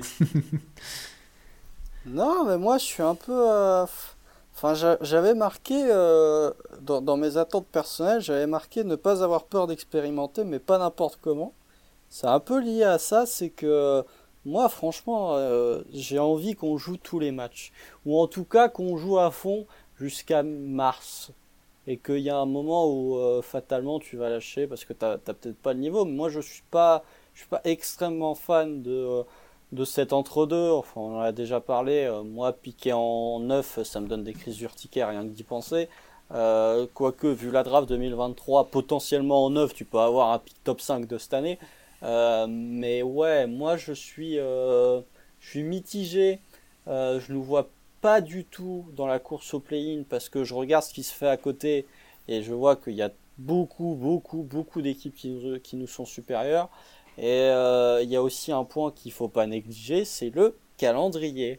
J'en avais parlé l'an dernier aussi en disant que c'était compliqué. Bah, cette année, c'est toujours compliqué puisque un petit point stat, sur les 19 premiers matchs, OKC va en jouer 12 face à, des équipes, face à des équipes qui étaient en playoff l'an dernier, plus 2 face aux Clippers. Donc en gros, ça fait 14 matchs sur 14 de tes 19 premiers matchs seront face à des équipes qui seront soit en playoff cette année, soit l'ont été l'an dernier, donc c'est déjà un peu mm. compliqué. Et sur tes 55 premiers matchs, tu en as 33 face à des équipes qui ont joué les playoffs l'an dernier. En comptant les Clippers, ça fait 35. En comptant les caves, ça va faire 37. Ton début de saison, euh, il est loin d'être cadeau et je pense que on parle du scénario tanking, pas tanking, play-in, pas play-in. Pour moi, c'est complètement dépendant de, ton début de saison. C'est en fonction de comment tu vas gérer cette période où tu vas jouer beaucoup d'équipes. Ça va, ça va donner le ton de la saison. Et je pense qu'au bout de 20 matchs, on saura déjà quelle sera la saison du Thunder. Hmm je te, rejoins parce que ça, rejoint aussi ce que disait Presti, où cette équipe-là va avoir, en fait, va, jouer et va s'exprimer d'elle-même sur ce que, ce que on va, ça va donner en fait. Euh, effectivement, sur les premiers matchs, pour avoir fait, pour regarder un petit peu, tu joues déjà deux fois les Wolves, deux fois les Clippers, je crois dans les dix premiers, voire les huit premiers. Il euh, va falloir être prêt direct. Euh, moi, je pense qu'on est destiné à être dans le ventre mou. C'est même pas qu'on va le chercher ou qu'on va voilà, c'est qu'on est destiné à l'être, dans le sens où bah, sur une grande partie de la saison, j'ai quand même envie de dire jusqu'au mois mars, comme tu as dit Constant, je pense qu'on va jouer. Euh, je pense que sauf blessure, effectivement, sauf si voilà, chez se ou autre, euh, tu, seras, tu vas jouer avec tes joueurs, tu vas gagner des matchs concrètement, parce que le Thunder va gagner des matchs. Euh, et du coup, tu seras forcément dans ce ventre mou, parce que comme tu l'as très bien dit, à l'ouest, c'est épais, c'est vraiment épais. Il n'y a pas beaucoup d'équipes qui veulent rien jouer, il y en a deux concrètement. et encore et encore. Parce qu'il y en a une qui n'est pas complètement euh, démantelée, donc elle va gagner des matchs. Hein. Hum, hum. Euh, et euh, par contre, il y a des équipes qui seront derrière nous parce qu'elles sont très faibles. Je suis, enfin, les Spurs sont forcément derrière nous pour moi. Orlando le sera. Enfin, tu vois, Détroit, on va voir. Houston, ça va se battre. Enfin, il y aura des équipes qui, pour moi, seront plus nulles que nous et qui joueront peut-être un peu plus le tanking que nous. Et du coup, tu es un peu destiné à être dans ce ventre mou, tant en tout cas que chez Guidi, Dort, etc. jouent. Euh, ce que moi j'ai envie de voir au maximum. Je suis quand même plus dans l'esprit de jouer au maximum parce que tu seras pas au niveau, même en tant des, des plus nuls, là, des Spurs, tu iras pas les chercher. Euh, donc jouons et on verra où ça tombe à la loterie, à la draft. Mais euh, tu peux pas espérer indéfiniment avoir de la chance ou que les autres soient un peu meilleurs ou gagnent des matchs. Enfin, c'est pas possible. Au bout d'un moment, comme vous l'avez dit, il faut expérimenter, il faut construire. Euh, on l'a dit depuis le début de l'épisode, ce soit défensivement, offensivement, on attend des progrès, on attend des choses. Tu peux pas tanker indéfiniment. Alors après, effectivement, si au bout de 20 matchs, tu es à 3-17, bon, euh, oui, tu vas peut-être réfléchir à ce que tu fais sur la suite de la saison. Je suis d'accord avec, déjà, déjà, tu vas te faire tomber dessus par globalement tout le monde, nous y compris. Hein. Ouais. Bah, chez c'est sûr. non, mais non, mais il y, y, a un moment où je veux bien que tu sois dans un processus de reconstruction et que voilà, les, les, les résultats, c'est pas non plus hyper important, mais il y a un moment où il faut quand même, pour montrer que tu progresses dans ta reconstruction, il faut augmenter ton bilan de victoire-défaite. Enfin, il y, a, mm. y, a un moment où voilà. Et, et je trouve que, ouais, le, le, début de saison, on va dire beaucoup de choses. Euh, de, de, la mentalité de cette équipe, de. Euh, de comment euh, tu vas faire face à de grosses équipes. Pareil, l'an dernier, OKC a joué 38 matchs dans le clutch. OKC on en a perdu 22. Euh, si tu sais mieux gérer tes fins de match, tu as peut-être moyen d'espérer quelque chose. Ce qui, avant nous permettait par exemple d'avoir l'avantage de terrain en playoff à l'époque Chris Paul. On gagnait que des matchs dans le clutch. alors Bien sûr. Pas... Ouais. Et après, par contre, sur, la fin de saison, juste sur les 15 derniers matchs, les 20 derniers matchs, bah, si tu vois que tu n'iras pas en play-in, et que tu fais tourner l'effectif et que tu passes du. Euh, euh, enfin, si t'es 9ème dans les pires bilans et que finalement t'as le 7ème pire bilan et que tu gagnes du coup un peu de place à loterie, ok, ok, vas-y. Mais pas, Ah, pas outrance, quoi, pas outrance. Il y a un petit problème sur ça qui s'appelle le calendrier de fin de saison. Qui est, Puisque qui je est suis- bidon. puisque je suis allé chercher ça pour vous. Sur les 26 derniers matchs, il y en a 9 contre Utah, Détroit, Houston et San Antonio. Ok, ici, il va jouer 4 matchs contre Utah entre le 26 février et le 4 avril. Il y a quand même moyen que ce soit un petit encaton l'histoire là. Suis- Ouais, moi, littéralement, j'ai marqué sur, sur mon tiré 9 matchs face à Utah, Détroit, Houston et San Antonio sur les 26 derniers matchs. Meilleur moyen de s'aborder le tanking. Parce que, en fait, euh, bon, bah, Utah, autant je veux bien en début de saison, ça va gagner des matchs, mais tu vas jouer 4 matchs post-All-Star Break, post-trade deadline, donc quand Ouais. ils auront fini de trader tout le monde. Détroit, Houston, San- peut-être Détroit. Détroit à voir, hein. J'ai l'impression qu'ils peuvent être dans la même optique que nous, en mode on veut essayer un peu de, de commencer de gagner quelques matchs, tu vois. Cade de année 2, j'attends de voir parce que ça peut être très solide. Je- franchement, je- du Détroit, j'attends, tu vois. Bon, mais voilà, c'est Hmm. C'est vraiment, tu, tu, tu, tu m'aurais inversé euh, ce début de saison, j'aurais peut-être été un peu plus optimiste sur nos chances de jouer le play-in. Mais là, en fait, c'est limite. T'as le pire scénario, c'est que tu débutes très fort et tu finis très faible. Et- Donc, pour viser le play-in, t'es foutu. Pour tanker, t'es foutu. Donc, euh, c'est pas mal ça. encore. Bah, si- Bravo, dans un sens, tu peux rattraper à la fin. Ouais, tu vois, tu peux leur donner des victoires et les rattraper encore Mais plus ça, tu Ouais, mais si tu pars de trop loin, t'es mort. Ouais, non, oui, je suis d'accord. Ouais, mais et, et à l'inverse, peut-être si tu commençais par les faibles, tu te serais vu un peu trop beau et toute la saison, tu aurais cherché le play-in pour au final aussi retomber dans le ventre mou. hein. Ouais, mais t'aurais peut-être pu engranger de la confiance, euh, Ouais. créer une espèce de momentum. euh, Mhm. On sait pas, hein, les, les bons débuts vrai. de saison, euh, ça peut, ça peut créer des belles Ça saisons. hein. peut Dem- valider. Demandez à Memphis. hein. Après, Co- Constant, si tu peux prendre l'autre point de vue, c'est que si on fait un début de saison correct malgré le calendrier qui est horrible, Ouais. niveau confiance, t'es au top. Hein. Si, si tu t'accroches, si tu t'accroches et que tu arrives à être euh, bon, pas, si t'arrives à être pas loin des, des, cinq- des de bilan équilibré, Ouais, si au bout de 30 matchs, t'es en 12-18, là. C'est un très beau bilan, ouais. 12-18. Ça va être chaud. hein. Mais ça va être compliqué. hein, Ça va être dur, hein. Ouais, c'est- euh, ouais, c'est- Mais, mais euh, est-ce que c'est impossible? Je suis pas sûr, moi, franchement. impossible, non, mais c'est quand même pas le scénario le plus. Je pense que c'est- Tu sais, est-ce que les Wolves, faut pas mieux les jouer maintenant par... en 7-21, quoi. Est-ce que les Wolves, faut pas Ah bah, mieux les jouer maintenant, par exemple Tu vois, est-ce que Bien même sûr. les Clippers, est-ce que. Ouais, franchement. euh, Le Clippers. bon, Bah, tu sais, le temps que Kawhi se chauffe, quoi. Non, non, bah non, mais parce que si tu les joues en mars, Kawhi il est blessé, Euh, Paul George aussi, donc euh, Fort- vaut mieux les jouer en euh, mars. porter la poisse. management. Non, non, mais après, enfin, tu, tu es aussi complètement dépendant des blessures. Euh, Mm. Comme, Ouais. comme pas mal d'équipes. euh, quoi. Enfin, quoique, il y en a qui peuvent gérer mieux que d'autres, notamment Denver, qui peut se permettre de jouer toute une année sans deux de ses trois contrats max et de se retrouver euh, sixième avec un joueur MVP. Mais ça, c'est tout le talent de Nikola Jokic. Mais euh, voilà, c'est globalement, au KC, euh, tu es même dépendant de la blessure d'un joueur. C'était dépendant de Shea Alexander. C'est déjà là, on ne sait pas s'il va être là à l'Opening Night. Bon, visiblement, il risque probablement d'être là pour le premier match de la saison régulière.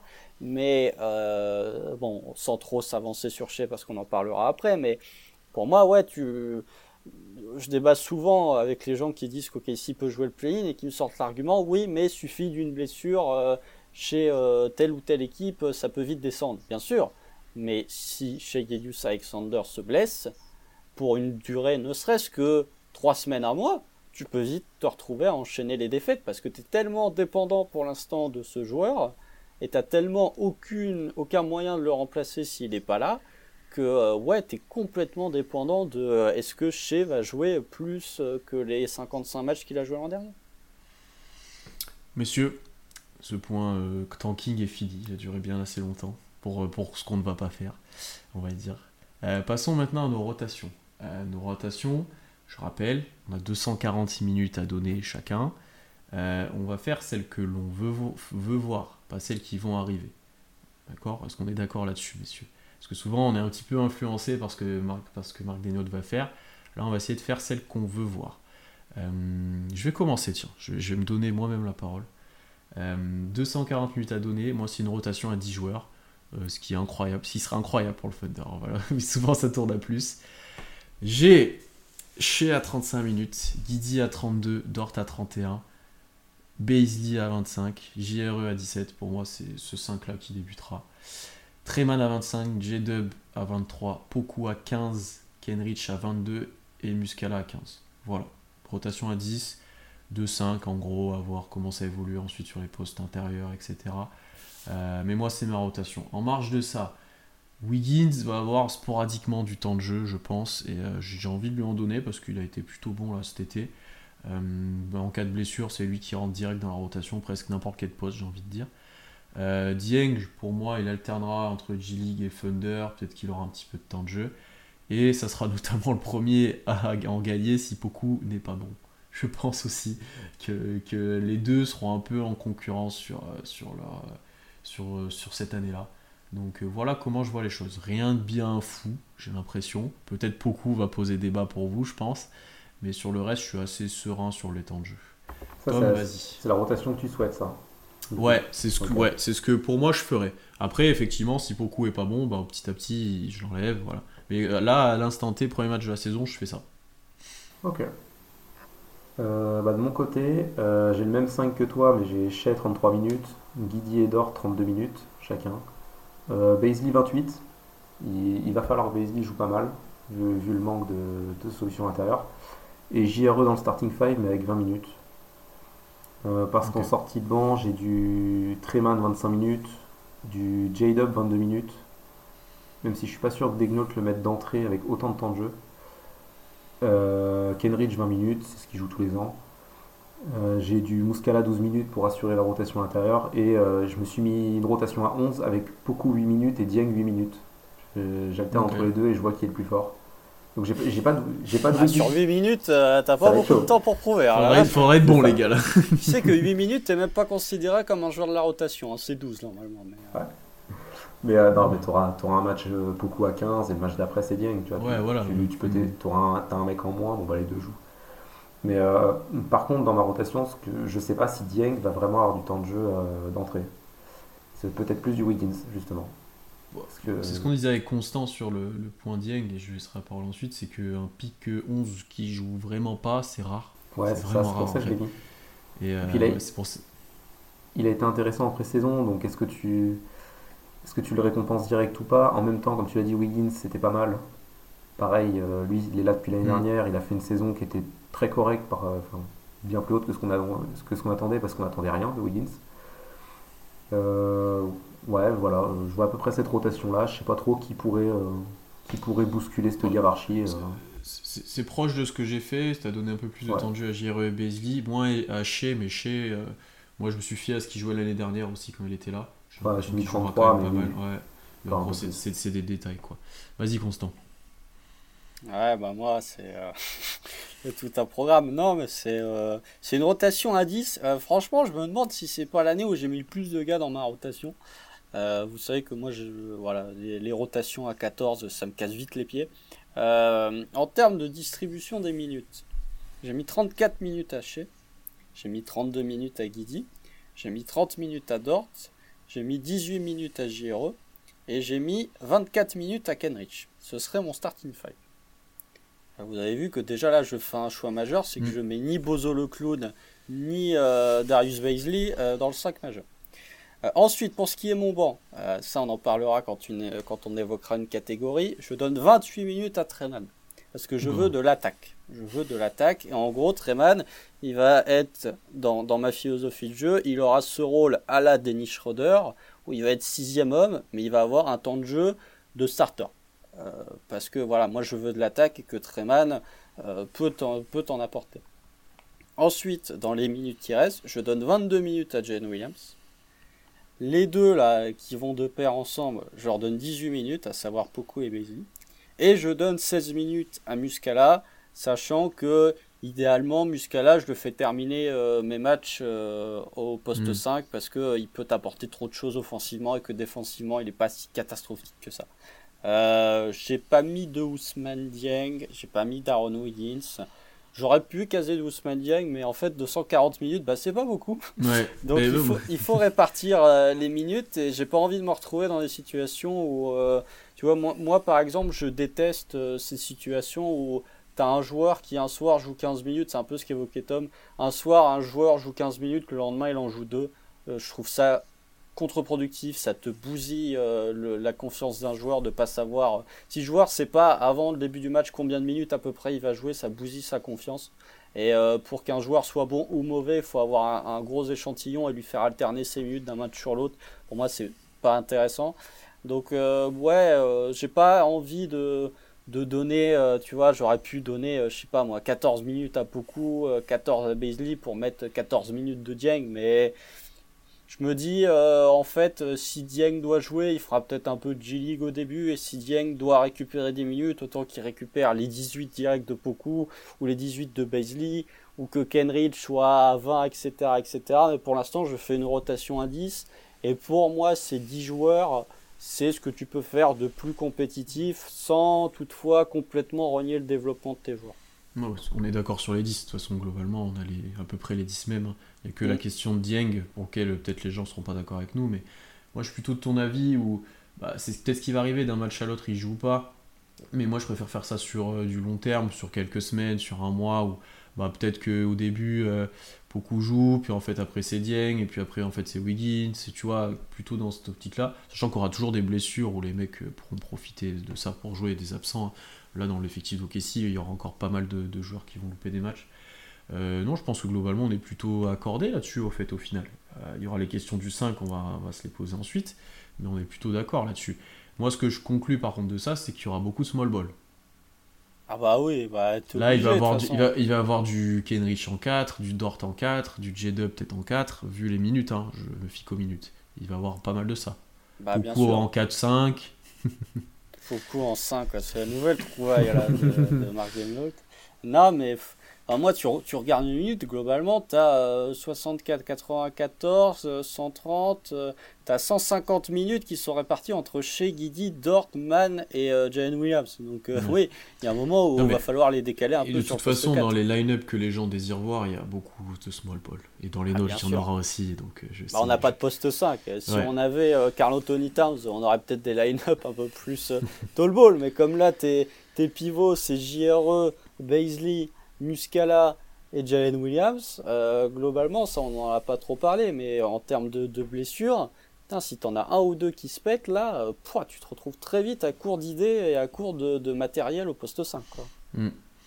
Par contre, Baisley 18 minutes, c'est quand même pas énorme. Hein. Il, avait, un rôle important l'année dernière J'ai plus ces minutes là. Ouais, 28 minutes de moyenne. Même en sortie de banc, il avait plus que ça, non? Ouais, c'est ça. Dans sortie de banc, il avait les minutes de titulaire. Hein, Après, Muscala n'a pas, pas joué beaucoup, mais. Muscala n'a pas beaucoup joué. Poku est passé par la G-League. T'as l'arrivée de Jalen Williams aussi. Euh.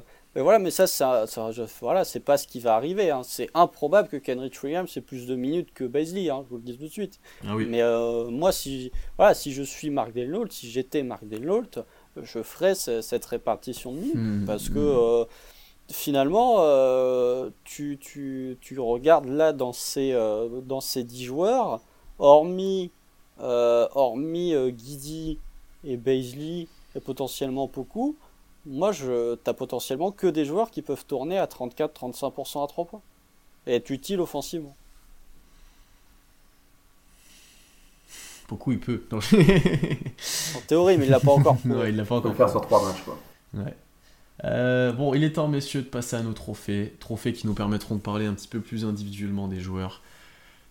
On va commencer par le plus simple. Euh, ça a été un, plébiscite, une victoire facile pour lui sur le trophée de MVP de la saison. C'est bien sûr chez Gidjus Alexander qui a eu 81% de vos voix sur Twitter.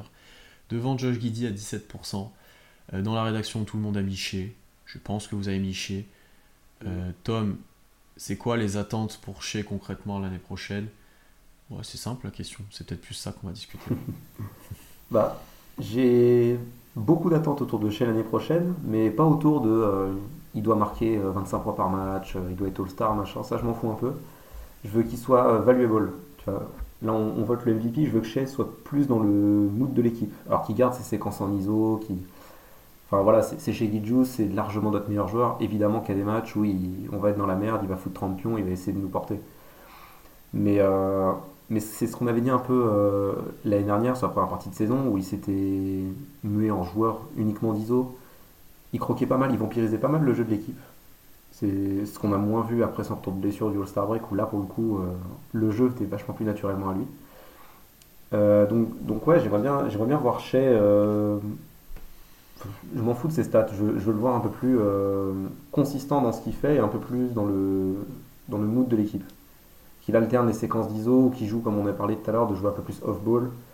C'est ce qu'on était censé voir après le All-Star Break où Degnault avait annoncé Guidi aura plus la balle et Shea sera un peu plus, euh, off-ball. Mais bon, Guidi s'est fait la hanche des premiers matchs, donc, euh, on ne l'a pas vu finalement.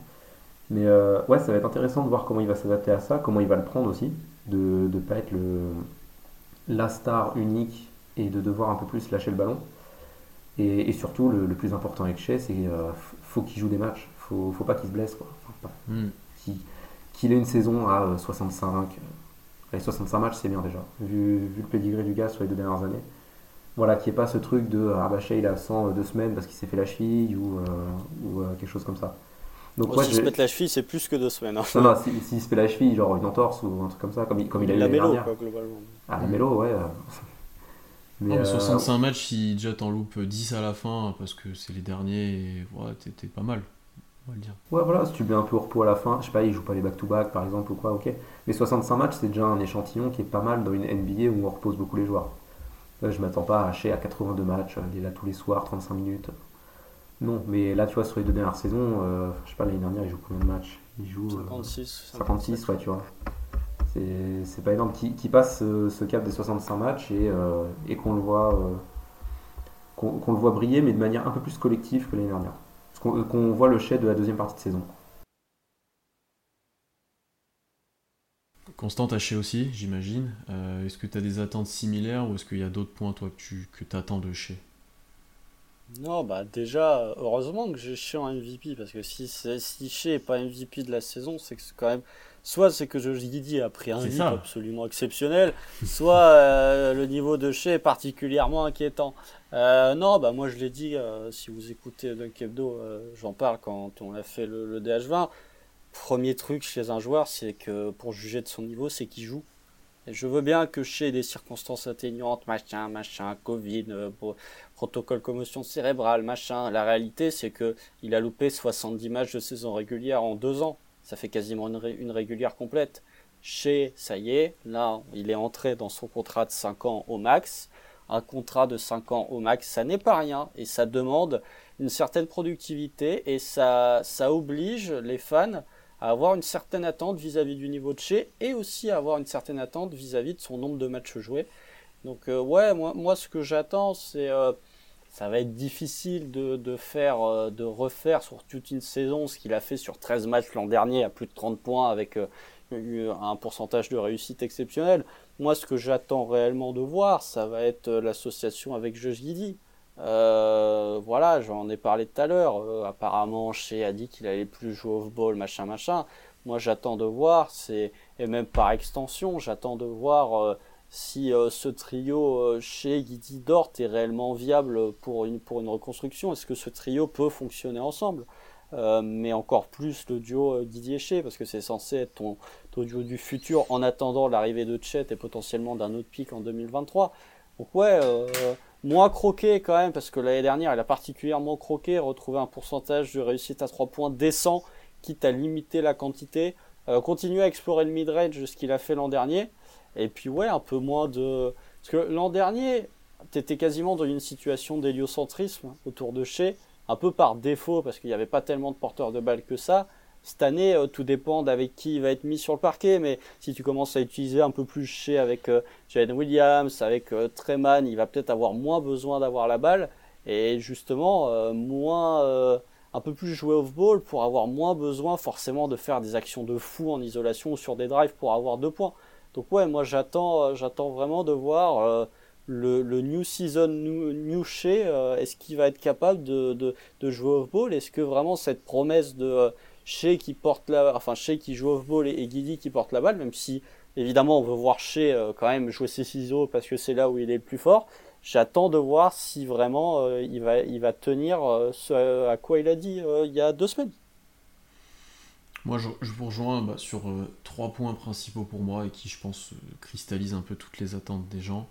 c'est le fait qu'il joue des matchs. Donc là, en plus, il était blessé là, sur la fin de l'intersaison, il devrait revenir. Mais voilà, il faut, il faut que Shea arrive à, tenir sur la longueur, il faut qu'il arrive à rester en santé, euh, qu'il prouve qu'il est quelqu'un sur qui tu peux compter à n'importe quel moment, concrètement, hein, comme, comme vous l'avez très bien dit.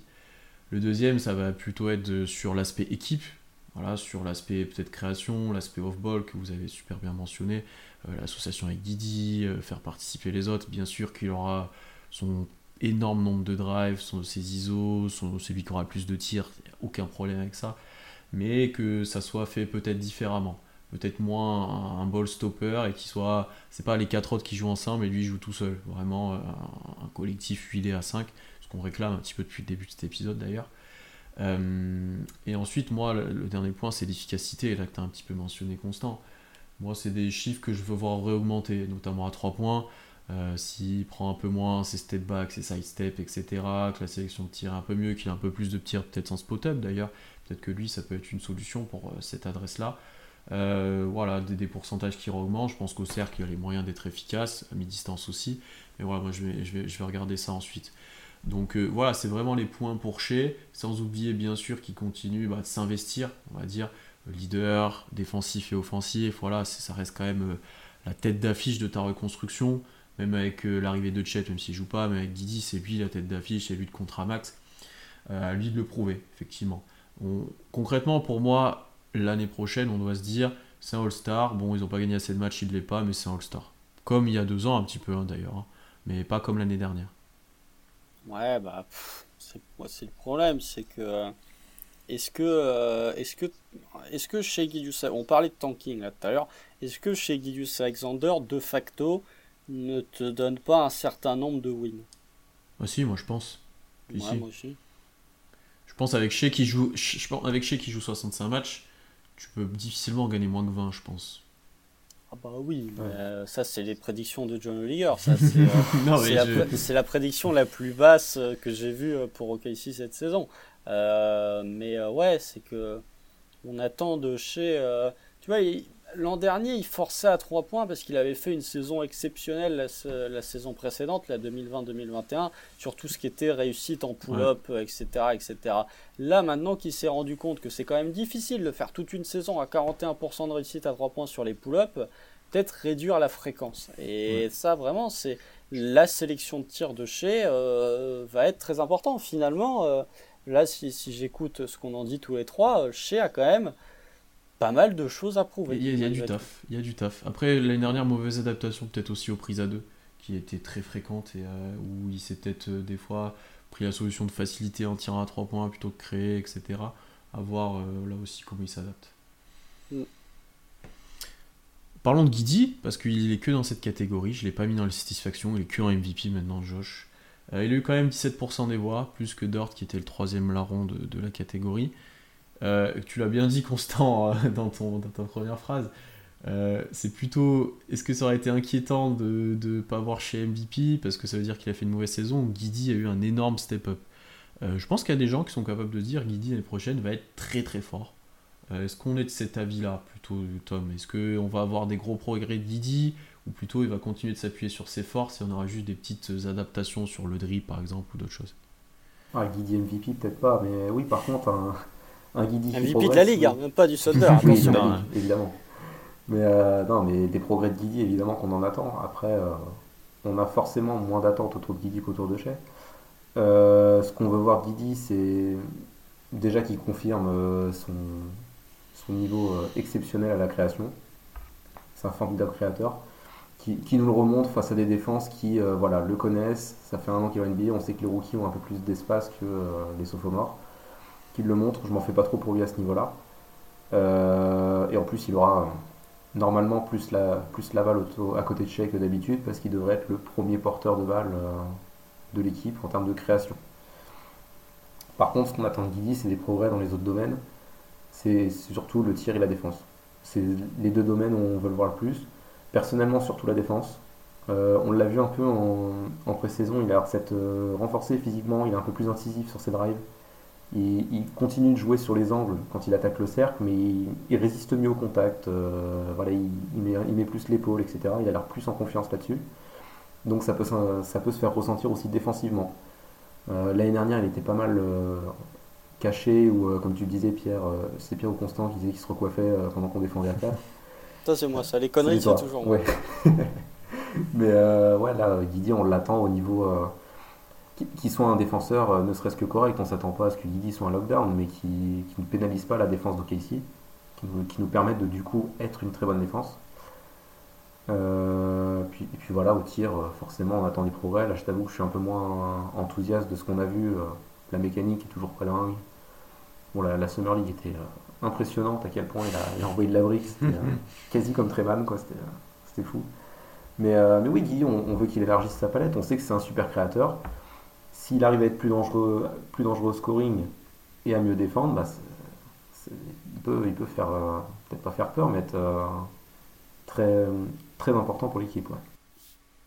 Ne pas sous-estimer l'influence des, clubs de striptease de Vegas euh, sur l'efficacité au shoot. Hein. c'est possible. Ils n'ont pas l'âge d'y aller. Ils il n'a pas l'âge d'y aller. C'est vrai qu'il n'a pas l'âge d'y aller, mais bon. je, je, ne doute pas que si tu es sportif, te démerder pour trouver une stripteaseuse à Vegas, c'est globalement pas ça qui manque. Euh, euh, hâte d'ailleurs, c'est quand ils vont créer une franchise à Las Vegas. Franchement, je serais très curieux de voir euh, James Harden signer dans la franchise NBA de Vegas. Parce que alors là, le mec partirait à volo complet. Mais ça, c'est un autre débat, c'est moi qui digresse. Non, Josh Giddy, moi j'en attends énormément. Bah, moi, il est dans ma satisfaction. je spoil un peu mes trophées. moi, il est dans ma satisfaction parce que je pense que Josh Giddy va, va, va continuer, va, franchir une étape. Euh, l'an dernier, il était très bon. Là, cette année, je m'attends à ce qu'il soit encore meilleur que ça. Euh, vous avez parlé du fait qu'il, que, enfin pour toi, Tom, les, les deux principaux euh, axes sur lesquels tu allais surveiller Josh Didi, c'était le tir et la défense. Pour moi, c'est le handle. parce que, en fait, le handle, à partir du moment où il va progresser, ce qui me semble être le cas pour l'instant, vis-à-vis de l'an dernier sur ce qu'il a montré sur euh, la pré-saison, euh, ça va lui débloquer plein de choses. Ça va lui débloquer des accès au cercle plus simples. Lui qui a énormément galéré près du cercle l'an dernier, c'est ce que je disais en, discutant avec Tom, c'est que je, dis globalement, il est faible au tir, il est faible près du cercle, il est faible défensivement, il est faible au handle, mais il a tellement une, capacité de création pour les autres absolument élite qu'en fait ça te fait un pur joueur NBA mais il y a quand même beaucoup d'axes sur lesquels il pourrait progresser. Donc ouais, le handle, pour moi, s'il arrive à être meilleur euh, que ce qu'il a été l'an dernier, ça va lui débloquer plein d'axes euh, pour accéder au cercle, même pour créer un peu plus de séparation, pour sanctionner avec un mid-range ou avec un runner, avec un flotteur, comme il fait un petit peu là sur la pré-saison. Euh, le tir, j'en attends pas grand-chose, donc vraiment, s'il pouvait aller à, à 32%, histoire de dire j'ai progressé par rapport à l'an dernier, ce serait déjà pas mal. En termes de création pour les autres, bon, bah, si je dis, c'est déjà, euh, même s'il a que 20 ans, c'est déjà l'un des meilleurs dans, dans le mm, mm, mm. domaine. Donc euh, voilà, donc euh, là, ça va être difficile de faire mieux. Il faudra juste avoir des coéquipiers qui mettront la baballe dans le panier. JRE, encore une fois, on en revient toujours à JRE. donc ouais, moi, moi je pense vraiment que dis va, va balle en main, il me semble avoir plus d'assurance aussi dans son jeu que l'an dernier. J'ai l'impression qu'il prend plus le jeu à bras le corps. Alors à voir encore une fois comment ça va donner, ce qui sera toujours euh, cette capacité de prendre le jeu en main quand je sera là. Ça reste une de mes interrogations, mais ouais, je pense que qu'on parle pas assez de Josh Giddy euh, de manière globale dans, cette euh, dans cette QV de rookie 2021 parce qu'il joue à OKC et alors que vraiment Josh Giddy il fait partie de ces joueurs de la draft 2021 qui ont un potentiel très très haut. Et vraiment, je m'attends à ce que Guidi continue de montrer de, très belles choses euh, cette année. Moi, je pense que je, suis comme toi, Constant, sur le tir. J'ai pas l'impression que cette année on va voir des progrès euh, mirobolants. J'ai vraiment l'impression que ça va stagner, voilà, être autour des 30%. Il les prendra, voilà, des fois il mettra une petite série, des fois il en prendra en transition, des fois il te mettra, quand le joueur passera en dessous, il va le prendre, mais ça sera pas une arme. Euh, par contre, moi je vois déjà là dans l'attitude, c'était vraiment là ce qu'on a eu sur l'intersaison, le Josh Giddy de, le fort Josh Giddy de l'année dernière, sur la deuxième partie de saison où il faisait des triple doubles, où il dominait, où il avait pas chez. On l'a revu sur la pré-saison, tu parlais de la confiance, effectivement. Là, tu vois qu'il sait ce qu'il peut dominer, il sait qu'il peut créer pour tout le monde, il sait qu'il peut créer le jeu. Donc, euh, ouais, tu, sens que le, bonhomme a encore évolué. Euh, comme l'a bien dit Tom, près du cercle, tu sens qu'il y a des progrès qui sont en train de se faire. Ça, c'est un super point pour le coup pour lui. Euh, parce que s'il arrive à encore développer sa gamme un peu de flotteur, à finir près du cercle, vu sa taille, vu qu'il est quand même minimum costaud, ça va devenir vraiment intéressant. là, j'ai un petit peu dit tout à l'heure, mais dans son utilisation, à voir comment ça va évoluer. Mais il y a eu des situations où j'ai bien aimé comment Daynoch l'a mis en valeur. voilà, en fait, ce qui est dur avec lui, c'est que c'est un rookie qui a joué quoi Même pas 60 matchs. Non, 57, je crois. Voilà. Euh, et pour moi, c'est déjà acquis que le gars euh, est un des meilleurs créateurs de la ligue concrètement et qu'il peut te créer ton jeu et tout. Donc ça, c'est assez exceptionnel pour un joueur de son âge. Et on est déjà en train de discuter de, défauts, alors plus ou moins importants, euh, mais qui, pourrait faire lui un joueur très haut dans la hiérarchie de la ligue, mine de rien. L'investissement défensif, peut-être quand même, ça c'est un point sur lequel on va insister, je pense tous. si on veut une défense, comme on l'a dit, top 10, bah, il faut de l'investissement, il faut pas un plot. Euh, je crois que le pire qu'on ait vu, c'est en Summer League, là où il défendait zéro, concrètement. Je crois que c'est contre Houston, c'était un peu. c'était choquant, même comment il défendait pas. Là, à voir, ça allait un peu mieux déjà, mais à voir comment il arrive à, s'investir là-dessus. Mais ouais, on est déjà sur. Euh, on a déjà beaucoup d'attentes pour Josh, mais en même temps, euh, on a l'impression qu'il peut réussir à faire ça, voilà, même pas facilement, mais que c'est faisable largement pour lui, quoi. Donc c'est assez intéressant de l'avoir déjà à ce niveau en année 2 début d'année de même. Ce qui est bien, c'est que euh, au moins s'il faut rien défensivement, on pourra poster le gif qui a été fait par la franchise de Josh Didi qui se recoiffe quoi. c'est pas mal ça déjà. Ils l'ont fait, ils, ont osé le faire cette année. Ils ont osé ouais, ils l'ont fait, mais tu vois, tu parlais du fait qu'on parlait de la défense, du tir, etc. Mais c'est des swing factors en fait. C'est euh, si euh, si Josh Giddy, pour moi, il, a un plancher qui est déjà bien élevé, mais s'il arrive à développer je dis pas un shoot élite, mais s'il arrive à être ne serait-ce qu'un shooter correct euh, au large, il y a moyen qu'il soit, ouais, All-Star. Franchement. Euh, ah oui, non, mais c'est sûr. Franchement, je pense qu'on est d'accord. Hein, et je pense que tout le monde le sera. Hein, c'est sûr et certain. Parlons de, Dort. C'était le dernier joueur de cette catégorie-là. Je pense que personne là dans les autres. À voir. Bon, il a eu très peu de votes pour l'MVP. On est vraiment sur un échec à dominer Guidi un petit peu euh, en lieutenant et lui qui est un petit peu plus loin. Euh, est-ce qu'on est, Tom, est-ce que tu es un petit peu comme moi et constant dans l'attente d'un Dort euh, plus sobre, mais plus efficace et plus euh, en tant que complément, plutôt que le Dort qu'on a eu l'année dernière, à la première option sur certains matchs, où c'était pas forcément une bonne chose, bien qu'il ait fait des gros matchs, hein, on va pas lui enlever ça, mais c'était pas forcément une bonne chose. Il y a ce match contre, contre Indiana où il faut, euh, je sais plus, 13 points en prolongue. ouais. C'était. Ouais. Non, c'est contre Dallas. Dallas. Je sais plus qui, oui. C'est contre Dallas. Ah. Ouais, oui, il, déglingue tout le monde, c'était fou. Mais ouais, non, euh, Dort, oui, on l'attend, on l'attend plus sobre. L'année dernière, il a, il a plus de 17 points de moyenne, il prend énormément de tirs, euh, beaucoup contestés, euh, beaucoup trop balle en main.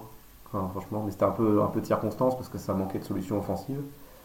Là, on a un peu plus d'options même si euh, on reste limité en attaque, on, en a parlé avant, mais, mais oui, un Dort plus sobre, un Dort qui continue de progresser aussi, parce qu'année après année, il, développe, euh, il hmm. se développe euh, tranquillement, offensivement, ça reste un défenseur monstrueux, mais en attaque, voilà, il est de plus en plus fiable de loin, il, il, finit mieux au cercle, alors il continue de, de driver assez droit, mais on va pas attendre de Dort qui devienne un All-Star non plus, donc donc oui, pas, énormément de choses à dire sur Dort. J'ai pas de hautes attentes, juste qu'il conserve son niveau actuel et qu'il continue de nous montrer. Peut-être qu'il sanctionne un peu plus en catch and shoot. Tu vois que Dort puisse avoir des tirs un peu plus faciles et qu'on euh, puisse se projeter euh, sur un loup Dort qui, euh, dans une équipe compétitive, prend allez, 5-6 3 points par match et tire à 36%. Quoi. Que ce soit un, mec fiable, fiable, ouvert. voilà, mais pas beaucoup plus d'attentes que ça parce qu'on sait déjà qu'il est capable de faire, de faire de bonnes choses. C'est ouf parce qu'il est quand même pas vieux. Il arrive bon dans son deuxième contrat, mais on va dire qu'il a eu un contrat rookie. Bon, voilà. Mais on, a déjà, on est déjà en mode c'est presque un joueur euh, fini. On attend juste qu'il s'adapte à son rôle et voilà. Tu vois, alors que ça reste un jeune joueur qui, bah, comme tu l'as dit, a progressé année après année. J'ai pas l'impression qu'il y ait énormément d'attentes de progression de Dort, alors que il y a plein de gens qui pourraient se hyper euh, sur un joueur de ce niveau-là, de cet âge-là, en fait. C'est juste qu'il y a il a prouvé déjà plein de choses, mais on pourrait euh, espérer plus en fait.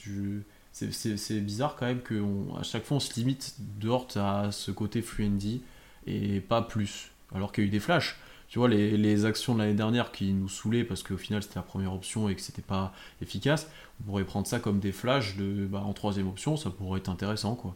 Ouais. c'était pas, pas surtout qui avait la balle. Oui, voilà. C'est ça qui nous frustrait. Hmm.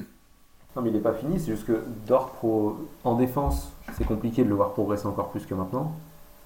allez, il a, il a peut-être une petite marge, mais c'est pas, pas énorme. Et en attaque, en fait, il progresse à son rythme, Dort. Petit à petit, il arrive dans la ligue, en attaque, il ne servait pas à grand-chose. Et au fur et à mesure, il a progressé. Enfin, ouais, il a, il a une progression linéaire, Dort. Donc c'est pour ça que j'ai peu d'attente. C'est ouais, ça se trouve, on va se, on va se retrouver en fin de saison et se dire, ok, Dort, il était à, à 18 points de moyenne, euh, très propre, il est passé à 35% de loin, euh, génial, quoi. Et, il va continuer de progresser tranquillement. Juste, ouais, on n'attend pas, comme, comme Constant attend peut-être l'explosion de Didi, ou en tout cas, une sorte de confirmation que ça peut être un, joueur euh, top 3 option d'une équipe qui va loin dans le futur. Dort, euh, voilà, je, perso, j'attends de voir. Je n'ai pas d'attente spécifique, mais oui, il, il, nous a toujours surpris, donc pourquoi pas. Quoi. Mais moi, c'était même de la fanbase globale. J'ai l'impression que Dort, euh, on prend pour acquis, on n'a pas d'espoir que ça devienne un, un All-Star ou un joueur encore plus affirmé, quoi. Alors que ça pourrait, concrètement, il y aurait de quoi il a, espérer. Il a quoi, 23 ans? Ouais. Ouais, donc ouais, il est, il est, pas vieux, il a encore de la marge. Pourquoi pas? Constant, quoi, sur Dort, c'est quoi serait un petit peu tes attentes? Je, je, le vois arriver, il y en a une que je pense, ce sera sur de la régularité, je pense qu'il y aura ce mot-là. Bah, déjà, euh, faut, faut, quand même savoir que l'an dernier, Lou Dort était l'un des joueurs les plus inefficaces au true shooting, tout en ayant un, enfin avec un usage aussi élevé. Hein. Parce que globalement, euh, les, les, mm. les, pourcentages de Dort, ils sont pas bons. Hein. Ils sont pas bons, hein. que ce soit au tir, que ce soit au tir à trois points. Là où il a progressé, c'est au lancer. D'ailleurs, je m'en veux un peu. Là, on a parlé de Guidi, je rebondis juste sur ça. Au lancer, il me semble avoir progressé par contre en termes d'efficacité sur ce qu'on a vu de la pré-saison. Et déjà l'an dernier était un peu plus en difficulté. Si Guidi peut déjà un peu plus sanctionner au lancer, à défaut de sanctionner à 3 points, ce sera déjà un, palier de franchise. Ce qu'a fait Dort l'an dernier, il est passé de 74% à 84%, 84 au lancer. Euh, moi, franchement, c'est. Tu vois, on, fait les articles, là, on va faire l'article sur le preview de la saison. Moi, le joueur que je vais suivre le plus, c'est peut-être Lugensdort. Parce que voilà, 82 ans, 4, 82 ans, bien sûr. euh, 80, 82 millions sur 5 ans, ou 82 ans sur 5 millions, comme vous voulez. Euh, c'est pas rien, encore une fois, euh, un petit peu comme pour chez Alexander. Euh, ça reste un montant assez élevé qui demande une certaine efficacité dans le rendement. Euh, c'est difficile de, de, savoir ce que tu peux attendre de Lugensort. Moi, j'attends de lui, d'une part, qu'il retrouve un niveau défensif pas correct parce que l'an dernier il était correct, mais, mais, meilleur que l'an dernier. L'an dernier il avait beaucoup de responsabilités en attaque, donc forcément en défense il donnait un peu moins. Là je trouve que sans les blessures, tu as quand même pas mal de porteurs de balles, tu peux décharger beaucoup plus Lugensdort et qu'ils soient un peu plus focus euh, défensivement. Après pour le reste, ouais, bah pour moi euh, l'efficacité de Lugensdort elle réside dans deux points, c'est euh, l'efficacité près du cercle, l'efficacité à trois points. Euh, L'an dernier, il en tentait quasi 8 par match à 33% de réussite, ce qui est quand même. Enfin, normalement, t'as pas le droit quand t'es un joueur de, du niveau de Lugensdorf. faut vraiment être dans une équipe où il n'y a personne pour qu'on te, pour te laisse tenter 8 tirs à 3 points par match en étant à 33% de réussite. Donc, euh, ouais, plus de régularité, ça bien évidemment, et ça c'est un truc aussi plus global, mais qu'on nous a souligné euh, certains, certaines personnes de la commune sur la pré-saison en disant Ah, vous avez vu, en pré-saison, il y a plein de matchs où on est à droit à 3 points. Ouais, mais il y a le match face au Maccabi où on est à 21 sur 44 et il y a le match face à Dallas où on est à 6 sur 32. Donc globalement, ouais, euh, ça, ça s'applique bien à Lugensdort à 3 points, c'est les montagnes russes. Moi, je dis, euh, franchement, que, que Dort soit à 17 points de moyenne, comme l'an dernier, peut-être pas. Moi, ça Franchement, je préfère qu'il soit à 14 points de moyenne à 36% de réussite à 3 points, qui soit à 19 et qui continue de tourner à 32-33 euh, comme cette année, enfin comme l'an dernier. Donc ouais, euh, vraiment Lou Dort, j'attends pas mal de choses.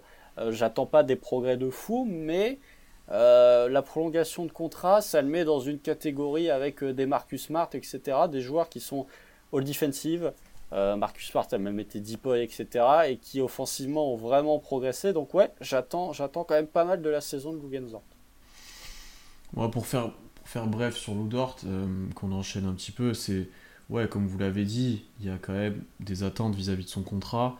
Il y a quand même, euh, ouais, c'est potentiellement ta troisième option. Il faut quand même que tu montres que, que tu assumes ce contrat, que tu assumes ton statut, avec des joueurs qui vont toquer à la porte rapidement derrière. Euh, défensivement, comme tu l'as dit Constant, retrouver un rôle de, déjà de stopper ultime, j'ai envie de dire, sur le porteur de balle, qui parfois lui, lui a été enlevé un petit peu l'année dernière à cause de trop de responsabilités offensives, donc euh, retrouver ce rôle-là, et se fier ensuite, euh, enfin, s'inscrire ensuite dans le collectif à côté de chez Guidi notamment, ça, encore une fois, parce que moi j'ai beaucoup parlé du duo, Constant un petit peu plus du, du, collectif global et Tom aussi, mais rien que le trio, s'il arrive à marcher, tu as déjà bien avancé dans ta reconstruction. Euh, donc c'est sur ça qu'on va le regarder. Et effectivement, dans, dans les choix, dans l'efficacité, il y a encore beaucoup de travail. L'année dernière, au cercle, ça a un petit peu progressé. Euh, le tir est en progression, j'ai quand même envie de dire année après année. Donc euh, voilà, là sur le match de précédent, on en a fait un, il n'avait pas joué depuis très longtemps, plutôt, plutôt bon. À voir comment, comment il approche cette saison, comment les premiers matchs il, est utilisé aussi. ça va être intéressant à voir aussi en poste 4, si jamais il utilise dans ce rôle-là. Est-ce qu'il va jouer des pick and roll en tant que poseur d'écran? Ce qui est quelque chose que je pense qu'on aimerait bien voir. Euh, est-ce que voilà comment, comment on peut le faire évoluer ensuite dans différentes façons? Pourquoi pas? C'est peut-être ça l'évolution de Lou Dort ensuite, s'ils sont un peu plus euh, diversifiés dans son jeu offensif, mais aussi par son, de, par son utilisation, en poseur d'écran, euh, en post-up, je dis n'importe quoi, hein, mais pourquoi pas? Pourquoi Du off-ball quoi. Ouais. Comme pour quasiment tous les joueurs de l'effectif, c'est du off-ball. Ouais. Euh, passons maintenant à la satisfaction de la saison. Euh, ça a été assez serré dans le sondage. Euh, c'est Treman qui l'a emporté à 50% devant J-Dub à 42%. on va revenir sur ces deux-là. globalement, tout le monde dans la rédaction a mis Man sauf Joël qui a mis Dort. Moi j'ai Treman. J'ai pas mal. T'as pas mal, t'as mis Dort toi du coup Non, J-Dub. T'as mis J-Dub, ouais, pas très bien. Euh, Constant, je vais te laisser commencer rapidement sur Treman. Je sais que toi, tu es dans la team Treman, beaucoup, beaucoup, beaucoup, beaucoup dans la team. Tu conduis le train, peut-être même. Euh, je te laisse commencer sur Tré. Ah bah ouais, moi, c'est ma surprise carrément. Ah, tu es en surprise, ok. Je crois beaucoup en la saison de Treman. Euh, franchement, sa pré-saison me rend dingue parce que vraiment, Treman, et ça, je l'ai tweeté en termes de, de, capacité, enfin, Treman, il a un truc que j'ai quasiment jamais vu chez aucun autre joueur NBA, c'est qu'il est capable de mettre son genou parallèle au parquet, quoi. Et ça, c'est un truc qui me rend fou et qui me, me, montre à quel point Treman est un joueur d'exception. Pour moi, en tout cas dans, dans, sur certains aspects du jeu, pour moi, ouais, c'est un joueur d'exception. C'est pour ça que je lui ai donné 28 minutes. C'est pour ça que euh, moi, je suis prêt à lui donner énormément de responsabilités. Alors après, euh, il y aura toujours des choses sur lesquelles on, pourra redire. Euh, potentiellement la création pour les autres, qui toi Pierre t'avais beaucoup frustré l'an dernier. Je suis pas convaincu qu'elle sera là cette année non plus. Mais je pense que, que euh, a, quand même pu profiter de l'absence des absences diverses l'an dernier dans le backcourt pour se retrouver starter, pour engranger une certaine expérience. Et que ouais, Treman, pour moi, cette saison, euh, va progresser au tir. Pour moi, euh, l'an dernier, il était à 35-36%, je crois, à 3 points. Pour moi, c'est vraiment son plancher en termes de réussite. Euh, peut-être un peu plus de jeu off-ball, on l'a un peu vu sur la pré-saison où il prenait un, ou deux, trois points en, catch and shoot. Ça, j'attends de le voir s'il évolue avec le 5.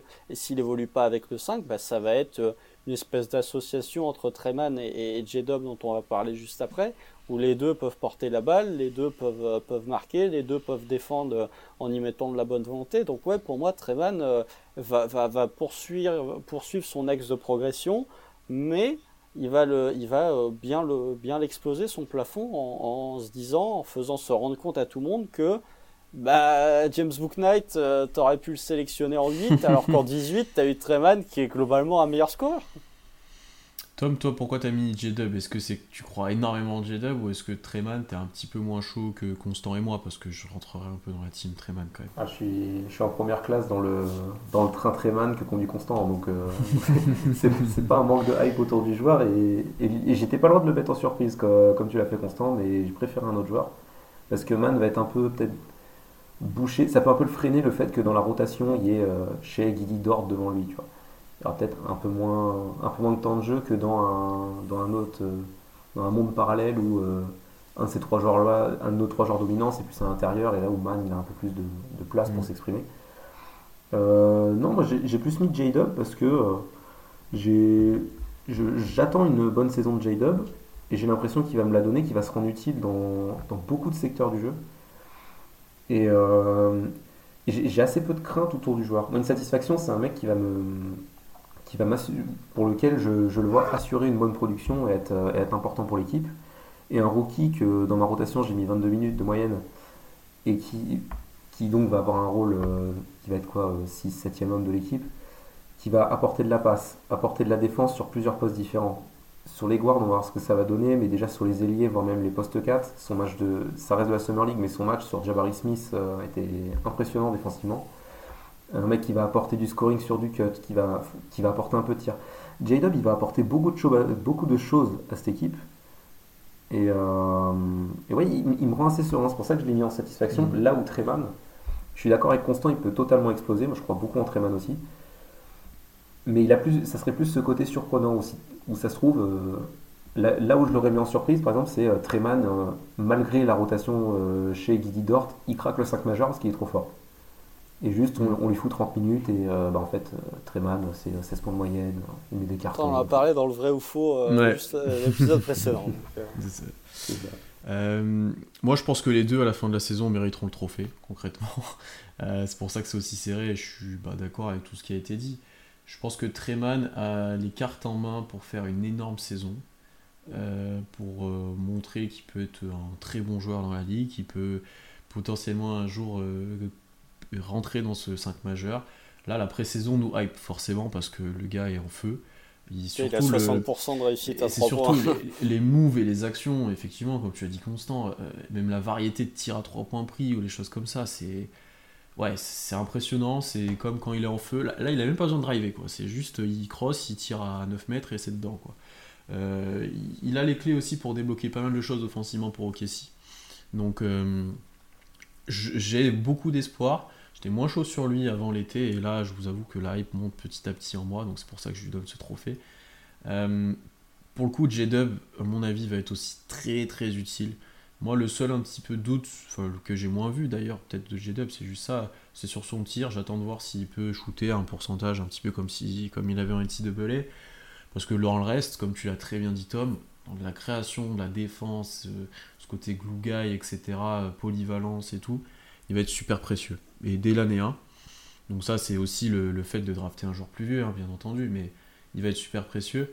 Donc c'est juste aspect tir où j'ai un petit peu plus de doutes et ce qui donne le trophée pour moi à Treman. Euh, c'est c'est- voilà, c'est c'est cet aspect offensif, ces explosions qui va nous faire Treman. Je pense qu'il va avoir encore des gros scores cette année euh, de total de points sur des matchs. C'est pas dans mes hot takes, peut-être vous, mais pas moi. Oh, des Mais- gros coups de chaud. Ouais, des gros Il met coups de genre chaud. 3 tirs à 3 points de suite. Ouais, ou même comme l'année dernière, des cartons à 20 points, ou je sais plus combien il avait mis là. Ouais, Euh, Boston, là, hmm. gros carton. Donc euh, voilà. Constant, du coup, t'avais qui en satisfaction Si tu l'avais en surprise, très J'avais Josh Giddy. T'avais Josh Giddy, ouais, donc on, on retrouve un peu, un peu les mêmes joueurs. Euh, passons maintenant à la surprise.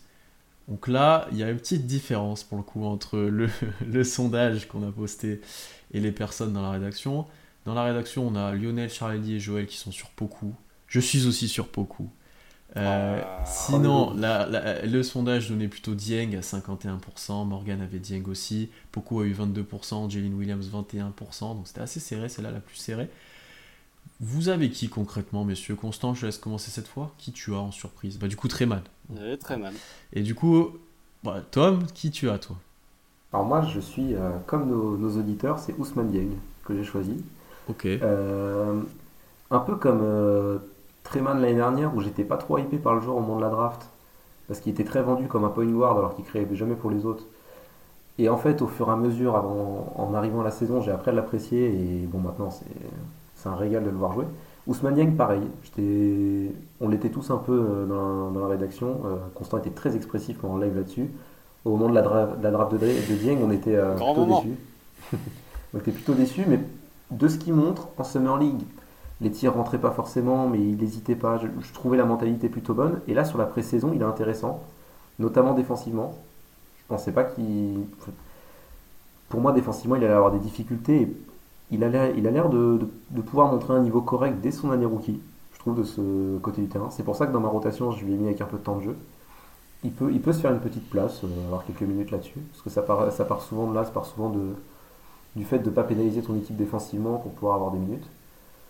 Et après, euh, ouais, si, si Dieng à la fin de saison il joue, euh, je sais pas, 50, 55 matchs avec euh, une dizaine de 10, 12 minutes de moyenne, c'est déjà une très bonne année pour Dieng parce qu'on le, on le, on le vend comme un joueur qui est pas prêt et qui va faire une année rookie avec très peu de temps de jeu. Quoi.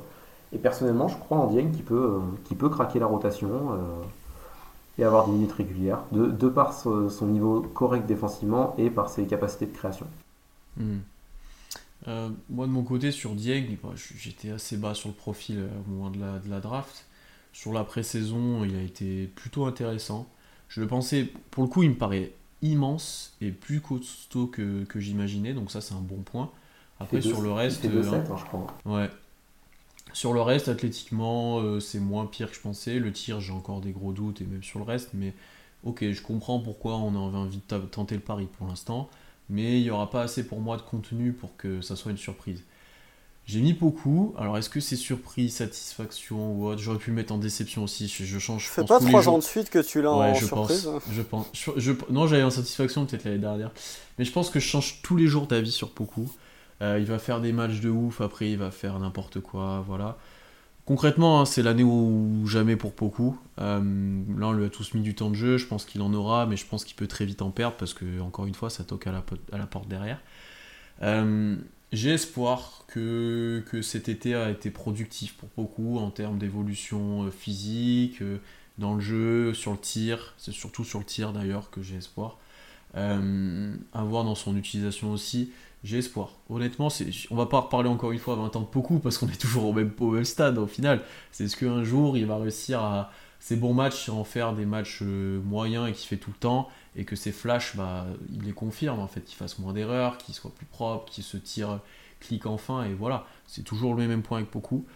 J'ai envie d'y croire encore cette année, par contre je pense que ça sera la dernière, je pense honnêtement. Et, euh, et après il sera peut-être plus là d'ailleurs indéfiniment. hein, donc euh, Ouais, il reste voilà, un an quand même après. hein. ouais, mais bon, on a vu que ouais, il y en a qui étaient, tu, ils ont, peut-être Jérôme, Alédon sont partis. Tu vois, Alédon, vite de sa draft aussi, c'est le dernier des Mohicans de sa draft. À voir, euh, à voir ce qu'on en fait l'année prochaine aussi, mais ouais, pour moi il joue gros cette année, il joue vraiment gros cette année. Constant sur du coup un petit peu Dieng et Poku, comment tu te situes Parce que Je pense que tu en as un en déception, j'imagine. Bah, bien sûr, bien sûr. Moi, c'est beaucoup. hein. Mais déjà, euh, enfin, je vois la pré-saison de Tyrese Maxi. euh, je me dis, putain, mais c'est pas possible d'être passé Arrête à côté d'un joueur comme ça. Et, euh, à chaque... Mais moi, tous les ans, mais ça, c'est. Dis-toi qu'on n'est pas les seuls à s'être plantés là-dessus dans tous les cas. hein, et que Oui, mais on n'était on pas les a seuls à vouloir on a monter sur trade up Poku. pour beaucoup, quoi. Et on n'était pas les seuls à le vouloir faire ça non plus, quoi. C'est ça qui est ouais, il y avait- il y avait Dallas qui voulait faire ça. Mais il- Dallas, fallait leur laisser faire leurs conneries. Tu vois. L'échec pour Zingis, ça leur avait pas suffi. Il fallait qu'ils repartent sur le même gars, euh, en moins bien. Euh, non, non, mais euh, blague à part, moi j'ai beaucoup en déception, donc j'en parlerai peut-être après. Mais euh, pour revenir sur, sur Ousmane Yang, moi je voilà, euh, j'étais pas chaud du tout. Euh, J'aurais pu le mettre en surprise, puisque comme j'ai absolument zéro attente sur lui, bah, il peut que me surprendre positivement. Ne pas juger le niveau d'Ousmane Dieng sur sa pré-saison, que Ouais. ce soit en bien comme en mal, hein, Mm, mm, parce mm, que quand, il est, quand il est mauvais, il y a plein de gens pour nous dire Ah oui, mais c'est c'est de la pré-saison. Par contre, quand il est très bon, ça s'enflamme très vite. Euh, Il y a un point sur lequel tu peux avoir un peu plus de garantie, sur lequel j'ai- été plus bas que prévu, c'est que, comme tu as dit, Pierre, physiquement, euh, il me paraît bien mieux que ce que j'avais vu en NBL. Il me paraît beaucoup moins pâteau. Je, pense que offensivement, autant offensivement, il va galérer, ça va être très difficile pour lui l'an prochain. Autant euh, défensivement, je pense qu'il peut vraiment être un élément positif dès sa saison rookie, parce qu'il a vraiment, euh, il a la longueur, il a les bras. Finalement, la vitesse latérale est pas si horrible que ça. Donc ouais, euh, là pour le coup, je, le reconnais, je me suis peut-être planté sur le fait que défensivement, il allait pas être, euh, il pas être si pâteau et si avoir un tel déficit physique que ça. Après, il faudra voir face à des vrais joueurs NBA et pas face à des joueurs issus de, de- des ligues israéliennes et, de la NBL. Mais ouais, j'attends de voir. Mais déjà, euh, quel temps, j'attends de voir quel temps de jeu pour Ousmane Dieng. J'attends de voir potentiellement des passages en G-League. Mais euh, je peux comprendre que certains l'aient mis en surprise. Hmm. Non, et je, je, comprends qu'il y en a certains qui y croient de plus en plus, quand même. Le profil Ouais. est intrigant, il y a, y a- y a quelque chose, effectivement. euh, voilà. euh, après, à voir si ça confirmera un trade pour aller chercher un pick 11. Voilà, ça c'est toujours le, le même problème, mais on n'est pas. Il a y que des- le, le- on n'est pas le, le, le Ousmane Dieng saison rookie sera pas aussi cataclysmique que le Poku saison rookie. Mais il a l'air un peu plus prêt que prévu, euh, Dieng. C'est Mm. c'est pour ça. Puis il a quand même évolué, mine de rien, en peu de temps là, donc euh, ça a l'air d'être un bosseur. Ouais, pourquoi pas, pourquoi pas, pourquoi pas. Pourquoi pas. Passons à la déception maintenant. Attention. Là, ça va, ça va- Bon, celle de Constant, on l'a déjà. Euh, Tom, t'as qui toi en déception? Alors je me joins à Constant, beaucoup, je n'y crois absolument pas. Donc euh, tu, tu rejoins les sondages. Euh, si, je, si je peux me permettre, avec 51 pour 52% presque beaucoup. Baisley à 39%, donc pas loin. Dans la rédaction, ça ne croit pas beaucoup en Baisley, Lionel, euh, Baisley, Charlie Baisley. Joël Aman, parce qu'il pense qu'il va avoir ce côté croqueur. Je lui ai demandé quand même pourquoi. Morgan a beaucoup, donc comme toi, Constant. Euh, comme toi euh, aussi, Tom. Euh, Parlez-moi de Poku, du coup, parce que moi j'y crois, mais convainquez-moi. Il faut, faut me convaincre du contraire. Pff, voilà, qu'est-ce que, que je dise, moi, c'est. euh, pff, il y a un moment- Je sais même pas. T'as jamais je- été dans la team Poku, toi Déjà? Mais non, mais au moins je suis resté fidèle à mes principes. C'est que euh, et Poku est aussi resté fidèle à l'opinion que j'avais de lui. C'est que euh, oh ouais, ok, il ressemble plus à un joueur NBA qu'il y a deux ans, mais c'est toujours pas un joueur NBA pour moi. Enfin, il y a un moment, où, je sais même pas pourquoi je l'ai mis en déception, parce que moi j'en attends plus rien de Poku. Déjà en 2020, j'en attendais pas grand chose. Mais ça a été très difficile pour moi de mettre une déception parce que je voulais pas taper sur Dieng, surtout que j'en attendais pas grand chose. Euh, j'aurais pu mettre Aaron Wiggins, mais j'en attends pas grand chose. J'aurais pu mettre JRE, mais on m'aurait dit que je suis un hater de JRE. Donc euh, j'ai mis Poku, voilà, c'est un peu la cible facile. J'aurais pu mettre Ouais, je mais pensais, euh, ouais. Enfin, ça se battait entre les deux. Mais Baisley, euh, j'attends, j'attends de voir euh, malgré tout. Euh, il m'a toujours l'air un peu, un peu bébête, mais bon, c'est comme ça. euh, Poku, tu parlais de s'étoffer physiquement. Le gars est toujours aussi maigre qu'un cure-dent, globalement. Ah, Euh, t'es dur, il a... tu regardes les photos de la- quand il est arrivé, il est pris quand même un peu. Oui, mais quand il est arrivé, il était vraiment maigre. Mais là, il est toujours pas à un poids. Ah, mais il sera jamais gros, hein, il sera jamais de toute Ouais, façon. mais là, il, il est encore maigre, quoi. C'est que c'est juste quand il est arrivé en NBA, il était anorexique, quoi. C'est. euh, il est mais en non, non, mais- Enfin, quand, quand, je vois que euh, potentiellement il pourrait starter en 5, je me pose des, des grosses interrogations sur euh, le projet Poku. Mais euh, ouais, c'est que. pff, Déjà, bon, euh, on est tous d'accord sur le fait que Poku, ça ne deviendra jamais ce qu'on nous a vendu au moment de la draft. Euh, maintenant, il faudrait que ça devienne un joueur NBA de manière euh, pérenne et, durable. Euh, c'est cette saison ou jamais pour le montrer. Voilà, c'est pas compliqué, hein, c'est The Last Dance, mais version Poku. Euh, Il y a un moment où, ouais, moi je le mets en déception parce que pour moi, euh, je le sens pas. Je le sens pas. Ce que je vois de la pré-saison, c'est euh, un match génial, un match mauvais, c'est du Poku dans le texte, quoi. Et du coup, il n'y a pas d'évolution. Et je pense que euh, à l'heure actuelle, un Dieng a plus de chances de, faire sa place et a plus de chances de montrer de bonnes choses euh, que Poku. Sans même parler de Kenrich Williams, sans même parler de. Tu vois, là, là, je pense que franchement, il n'y a pas tant d'écart de niveau que ça entre Jalen Williams et entre Poku, par exemple. Même si c'est des, des postes un peu différents, des mensurations complètement différentes.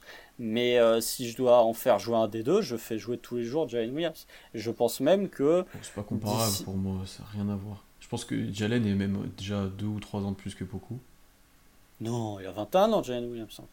Beaucoup, c'est sa troisième année en NBA, donc ils doivent avoir le même âge, les deux. Même âge, près. tu vois, je le voyais plus vieux, euh, Jalen, dans ma Non, tête. non, attends. Po- Poku, il, il est de décembre 2001, et Jalen Williams, Ouais, il est un tout doit petit être de, ouais. de juillet 2001.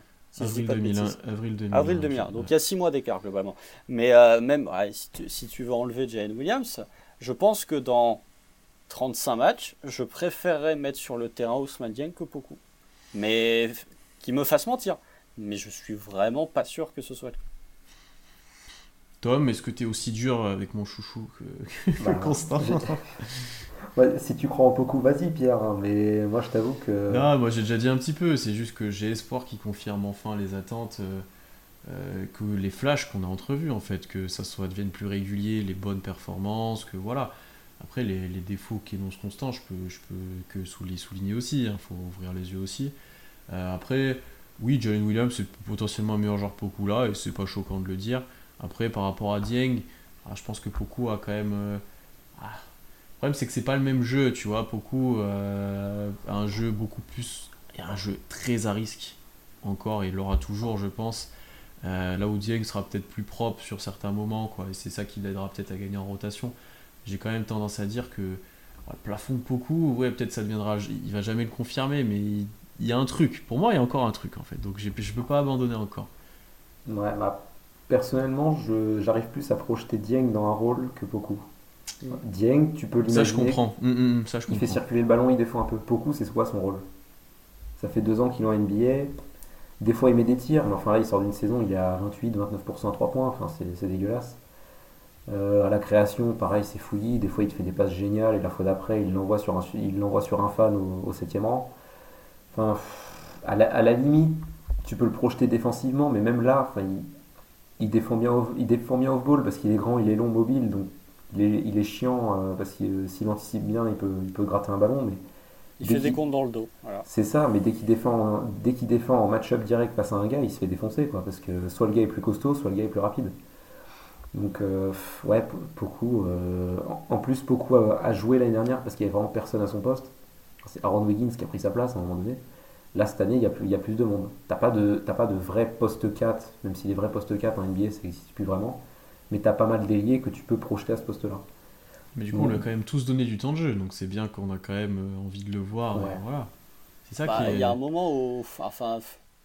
Il faut le faire jouer pour, que, pour se décider, mais ça fait deux ans qu'on est sur les mêmes saisons de beaucoup. Euh, c'est de la merde. Il va en G-League, il revient, c'est un peu mieux. L'année 2. Ça. le pire, c'est que l'année 2, il va en G-League, il se fait défoncer en G-League beaucoup. Hein. Je sais pas comment il a pu revenir dans le, dans le roster et être bon en NBA, mais en G-League, il était catastrophique. Oui, c'est ça qui est ouf en plus. C'est que. T'as aucune assurance avec beaucoup. Des fois, il va te faire des trucs géniaux. Il va, il va te sortir un match. Il a sorti un match à 10 passes euh, en fin de saison, je crois. Un match en, triple double face aux Suns. Le dernier match de Poku la saison dernière, c'est un 17-12-10 face aux Suns lors d'une victoire de 20 points. Hein. ça. C'est lunaire, mais dans, dans, la régularité, tu cherches un mec qui va, qui va contribuer dans, dans un rôle ou, euh, ou se rendre utile, faire, faire quelques petits, faire plein de trucs différents comme un Kenrich par exemple, tu vois. Beaucoup, euh, je ne le vois pas se projeter dans, je se projeter dans rien quoi. Ça pour le coup, je te rejoins complètement, même si je crois en beaucoup. Dans le côté role player, être plus euh, sobre parfois, et voilà, Dieng a peut-être une meilleure projection de beaucoup. Ça, je suis, je suis d'accord, et c'est très dur de projeter beaucoup. Ça, je, peux, je peux que confirmer. Juste euh, un petit mot, messieurs, sur Base, qu'on n'en a pas trop parlé, alors que le monsieur est en fin de contrat un rôle prépondérant à jouer. On en a parlé pas mal avec Constant euh, sur l'épisode de Chat et sur le dernier épisode. Tom, toi sur, base, comment tu te situes? T'es team base, t'es pas team base? Est-ce que ça peut être une solution du futur un petit peu sur les postes intérieurs ou pas? Euh, Je suis pas le plus grand fan du joueur. Je l'avais en, joueur à suivre l'année dernière parce que j'aime bien prendre les mecs que j'aime pas trop et, voir ce qu'ils donnent. C'était l'année 3, on, on savait pas trop quel rôle il allait avoir au bout de deux ans, c'était un peu flou. Au moins l'année dernière, il nous a montré que défensivement, il pourrait être intéressant. Dans ce, dans ce small ball où tu le mets en 5 et euh, vu qu'il est mobile, qu'il contre bien, etc. Enfin, il, peut être intéressant, il peut switcher sur pas mal de mecs. J'ai pas énormément d'attentes autour de Beasley. En attaque, je sais que ça va pas être terrible. J'espère qu'on va lui donner que des ballons près du cercle parce que dès qu'il s'éloigne du cercle et qu'il pose un dribble, c'est compliqué. Mm. Mais, euh, mais voilà, mode Beasley, je m'attends à ce qu'il aller en attaque, tu lui demandes à poser des écrans, rouler et finir en dunk. J'attends pas plus de Baisley et défensivement, par contre, de la protection de cercle.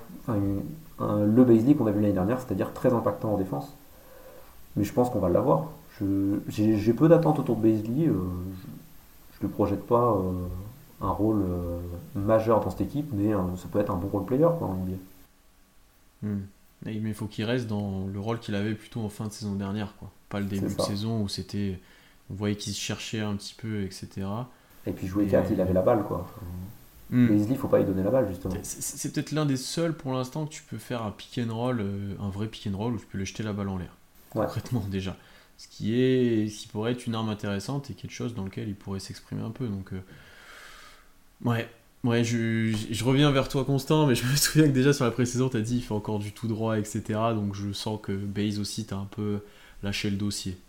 Bah ouais, il y a un moment où. Euh, euh, défensivement, il avait montré des, très bonnes choses l'an dernier. Mm. Là, cette année, euh, en fait, j'ai l'impression, c'est difficile de lire euh, les 5 que vont nous pondre Marc enfin que va nous pondre Marc Delnaut, mais j'ai l'impression que, en fait, son, son temps, sa chance est déjà passé avant même que la saison débute. j'ai l'impression qu'il est moins impliqué que, que, les autres, par exemple, dans, dans le starting five, qu'un JRE, par exemple, qui se retrouve quasiment systématiquement starter. Moi, j'ai l'impression que, enfin, pitié, pitié, ne pas nous ressortir le 5 de l'an dernier, à savoir Guidi, Shea, Dort, Baisley et JRE, ça ne marche pas. Euh, du coup, euh, j'ai l'impression que c'est un peu JRE qui va starter. Et Baisley, en fait, euh, bon, il, va avoir des minutes parce que c'est le seul pivot un peu vertical de ton effectif, mais il va se servir qu'à ça. Et en attaque, le shoot, là on peut le dire, ne viendra jamais. donc ouais, c'est en fait, il, va être...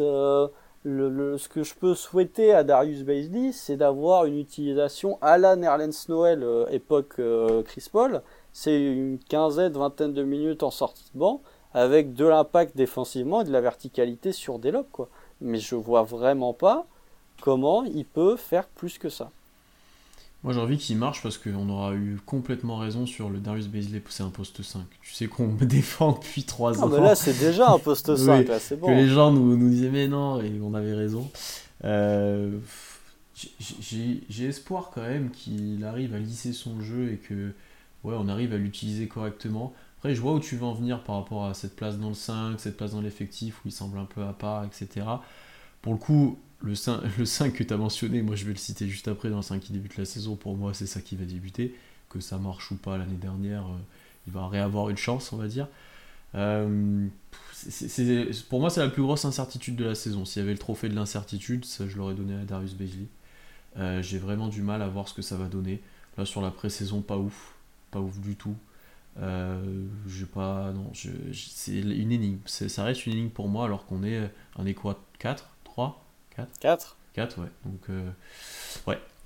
Ouais. le tir ne sera jamais là, mais j'ai. Défensivement, on en parlait toi et moi l'année dernière constant. Il y a des passages où c'était presque le meilleur défenseur de l'équipe. Mais, euh, ouais. ouais. c'était un bon joueur pour conclure euh, cette partie trophée. On va passer maintenant un petit peu sur les parties de 5 majeurs de line-up. On va commencer avec le 5 qui pour nous, là cette fois on est plus en mode prono, euh, le 5 qui pour nous débute la saison. moi je viens de le dire, euh, pour moi c'est chez Guidi, Dort, Baisley, JRE qui était un peu le 5 de fin de saison dernière si tout le monde aurait été là pour moi. Euh, pour moi, Shea sera là. sinon, on mettra peut-être Manu Wiggins de mon côté ou peut-être Kenrich, mais pour moi, Shea sera là. Donc, je reste sur ce 5 là. Tom, tu as quoi, toi, de ton côté? Hmm, j'ai le même que toi. Je, ne sais pas trop qui va pouvoir rentrer dans le 5. Kenrich est à l'aise en sortie de banc. J-Dub, comme je t'ai dit, je pense pas que Degnault lui mette euh, vraiment la blinde de minutes directes. Donc ouais, plutôt ce 5 là. Bon, si c'est beaucoup dans le 5, je vais pleurer, mais, euh, mais, ouais, ouais, ce 5 là, ça, peut bouger après, mais je pense que pour starter, ça va être comme ça. Et assez d'accord sur Shea aussi, euh, sûrement. Ouais, je pense qu'il sera là. Ouais, Treman, allez, si Shea, si Shea est pas là, Treman, starter vu la, vu la pré-saison qu'il est en train de nous, sortir. Euh. Ouais, ça serait mérité. Ça serait mérité. Et la fin de saison dernière aussi, où il a envoyé des sacrés mm. Constant, toi, que tu es peut-être différent de nous, je pense, du coup. Qu'est-ce que tu penses que Marc Desnaud va faire? Chez Guidi, Dort, Aaron Wiggins, Giro. C'est possible, hein. Ouais, Wiggins en début. C'est possible, il l'a fait pas mal l'année dernière aussi. Hein. Ouais, bah Wiggins a starté 35 matchs l'an dernier. Hein. Ouais, le passage où Baze était sur le banc et après Baze a regagné sa place, quoi. C'est ça qui me fait. Après, il y a eu plein de blessures, il y a eu le Covid et tout. Donc, euh, il a toujours profité, Aaron Wiggins. Euh. Moi, j'aime bien le rappeler à chaque fois, c'est le théorème Aaron Wiggins. C'est euh, quand Aaron Wiggins fait un bon match, le Thunder perd de 25 points. mais je, ouais, je, j'ai hésité à, à, à, mettre Kenrich poste 4 starter parce que je pense que ça pourrait lui arriver sur certains matchs, mm, mm, mm. mais peut-être pas à l'opening night. Et vraiment, je pense que il y a un espèce de truc avec Aaron Wiggins. Alors là, il est bon sur la pré-saison, donc je ne vais pas non plus taper euh, gratuitement. Mais euh, moi, j'ai vraiment beaucoup de réserves avec Aaron Wiggins. Mais euh, ouais, je ne serais pas surpris. je serais pas surpris si c'est votre premier 5, mais je me cognerais un peu la tête contre une table. Si c'est Poku qui est dans le starting 5 associé à JRE, ça me surprendrait pas, mais là pour le coup j'irais m'immoler avec le feu. de toute façon, tu peux pas t'immoler avec autre chose. Mais ouais, je, ne pas sous-estimer la, probabilité que ce soit Aaron Wiggins starter au poste 4. Hmm. Non, ouais, on n'est pas Team Wiggins, toi et moi, mais effectivement, il a une carte à jouer. Hein. Il a été bon sur la pré-saison, il a mis des tirs, il a été dans l'intensité des deux côtés du terrain. Ouais, il a été bon. Il a été bon. Tu vois, on parlait peut-être de le cut. Au final, il a prouvé qu'il méritait pas d'être cut, ça c'est sûr. Euh, et comme toi, j'ai Stavi Kenrich. Et d'ailleurs, bah, dans le 5 qui finit la saison, j'ai encore le trio chez Guidi Dort. Je mets Kenrich au poste 4 et j'ai Darius Bezley en 5. En gros, parce que euh, moi j'en ai pas trop parlé pour ma déception, mais j'avais mis JRE et J. Will qui pour moi confirmeront pas les espoirs que, tu peux avoir et JRE sera un petit peu décevant euh, offensivement. Donc c'est pour ça qu'à la fin de la saison, j'enlève j'enlève euh, j'enlève JRE et je mets Kenrich Williams pour un, peu plus small ball et avec Beasley en 5. Tom, de ton côté, est-ce que ça a évolué à la fin de la saison ce 5 J'ai pas mis même que toi, mais ça va dans, le même, euh, dans la même veine. À la place de Kenrich, je mets, euh, je mets Jalen Williams. Ouais. Je pense qu'il va convaincre. Et surtout que, même si, même si Kenrich il a start un match de pré-saison, si je dis pas de bêtises. Ouais. Mais bon, c'est de la pré-saison, ça tourne pas mal les effectifs. Je pense que je pense qu'il va garder ses sa vingtaine de minutes en sortie de banc et que J-Dub, surtout sur ce poste 4, peut, peut euh, convaincre Degnault. Je, je pense pas que JRE va, va rester starter et je pense aussi qu'il va faire une saison un peu un peu bof quoi.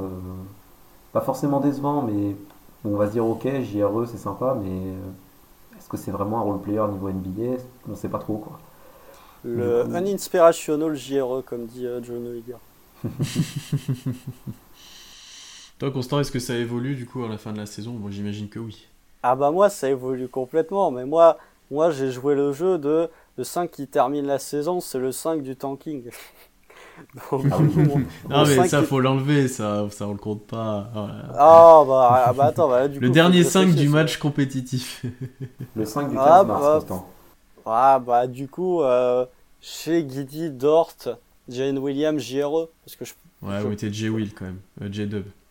Oh, ouais, J-Dub, parce que euh, je pense que, tu vois, c'est un espèce de respect pour euh, les autres de pas le faire starter maintenant mais je pense qu'il va être euh, suffisamment bon pour euh, mériter assez logiquement sa place de starter. Et contrairement à vous, moi je suis pas très haut sur JRO, j'ai pas mal d'incertitudes sur lui, mais en fait, t'enlèves JRO du 5, tu mets qui quoi? Tu peux mettre ouais, mais voilà. Moi j'aurais bien voulu mettre Muscala, mais. Ouais, mais t'as euh, pas envie. Et, et, tu vois, on en parlait la semaine dernière, peut-être que JRE, le tir, à un moment, va, va rentrer, tu sais pas. Dans le profil, en fait, si t'as envie de le mettre, tu vois, c'est ça le. Ouais. Mhm. On verra. effectivement, on compte pas le 5 qui tank parce que bon. Ah, sinon, eh, mon 5, mon 5 qui, termine la saison, il est pas si dégueulasse. Hein. C'était Treman, Jen Williams, Ousmane Dieng, Aaron Wiggins, Poku. Ah, c'était pas non plus. Euh, non, ça va. Ça va. Je suis sûr qu'il y en a qui nous l'ont cité en line-up qu'on veut voir. Et ça, c'est la catégorie suivante. Tom, c'est quoi le line-up que tu veux absolument voir cette saison? C'est pas le 5 majeur, c'est le line-up que tu veux un moment sur le terrain et que tu es intrigué.